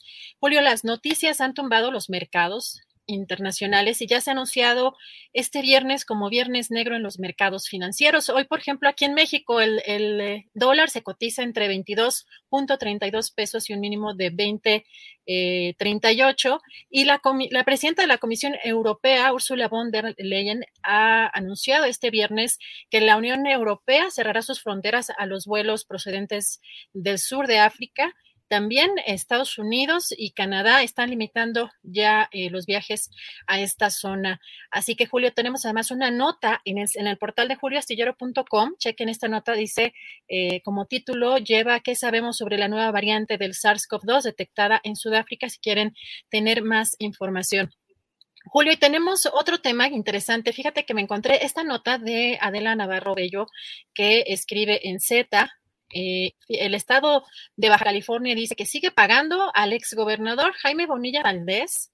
Cada mes le cuesta al estado 679.572 pesos la seguridad, eh, dice esta nota de Adela Navarro Bello, por órdenes del fiscal general del estado, el compadre de Bonilla, Guillermo Ruiz Hernández. Eso, él se lo ah. asignó, Julio. ¿Cómo ves? En total, son 19 escoltas, todos integrantes de la Agencia Estatal de Investigaciones, la que antes solía ser la Policía Ministerial del Estado, la misma que a la decisión de la Secretaría de Seguridad y Protección Ciudadana quedaron en la facultad de la Fiscalía General del Estado, con lo que de continuar Ruiz Hernández en el cargo de fiscal, el exmandatario Julio Bonilla tiene asegurada su seguridad pagada por los baja californianos, son 600 79.572 pesos al mes, Julio. Híjole, pues ya otras veces hemos hablado aquí de los muchos detalles eh, eh, pues preocupantes de la conducta institucional de Jaime Bonilla cuando fue gobernador y ahora que ya está fuera mía nada más, todo lo que implica la vigilancia y la protección a él ya como exfuncionario, eh, como exgobernador, en vías de ser incorporado al gobierno federal, según lo que se ha estado mencionando en fechas recientes y de lo cual tú diste ayer también una nota en este mismo espacio. Pues Adriana, estamos creo que ya en la parte final. Así es, pues vamos a aprovechar el solecito. Hoy pues salgan si, quieren este todavía este al centro, a las recomendaciones que ya nos, nos dio Aldo Sánchez o quieren una seriecita o este para descansar a lo mejor un poco de lo informativo. También, ¿no se vas a hacer hoy en la noche videocharla, Julio? Sí, voy a hacer videocharla y la voy a hacer sobre este tema que no pudimos tocar a plenitud para no provocar desmonetizaciones, que es lo de Guaymas y lo del secretario de Seguridad Municipal, que déjenme decirles que tiene muchos antecedentes negativos y no puedo dejar de decir que ese tipo de expresiones violentas como la de ayer, pues tienen antecedentes muy señalados. Entonces lo haré en la videocharla que será por ahí de las nueve de la noche de hoy. Adriana. Pues, entonces vamos a comer, vamos a descansar un ratito y vamos a ponerle a la videocharla Julio y que tengan pues un excelente fin de semana. Por el momento es eh, toda la información, creo que eh, bastante, bastante amplio y completo el programa. Eh, por, los que se conectaron un poco tarde, les recomendamos la entrevista que Julio le hizo a la secretaria de Medio Ambiente, así que no se la pierdan. Ya tenemos el segmento también aparte, si nos ayuda a compartirla y a darle likes al programa y a los segmentos, Julio. Muy bien, pues muchas gracias a la audiencia, gracias a quienes nos han acompañado, gracias a la tripulación astillero, gracias Adriana y nos vemos pronto. Gracias. Gracias.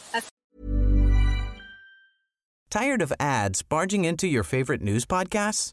Good news. Ad-free listening is available on Amazon Music. For all the music plus top podcasts included with your Prime membership. Stay up to date on everything newsworthy by downloading the Amazon Music app for free or go to amazon.com slash news ad free. That's amazon.com slash news ad free to catch up on the latest episodes without the ads. ¿No te encantaría tener 100 dólares extra en tu bolsillo? Haz que un experto bilingüe de TurboTax declare tus impuestos para el 31 de marzo y obtén 100 dólares de vuelta al instante. Porque no importa cuáles hayan sido tus logros del año pasado, TurboTax hace que cuenten. Obtén 100 dólares de vuelta y tus impuestos con 100% de precisión, solo con Intuit TurboTax. Debes declarar para el 31 de marzo. Crédito solo aplicable al costo de la presentación federal con TurboTax Full Service. Oferta sujeta a cambios o cancelación en cualquier momento. Para que te enteres del próximo noticiero, suscríbete y dale follow en Apple, Spotify, Amazon Music, Google o donde sea que escuches podcast. Te invitamos a visitar nuestra página julioastillero.com.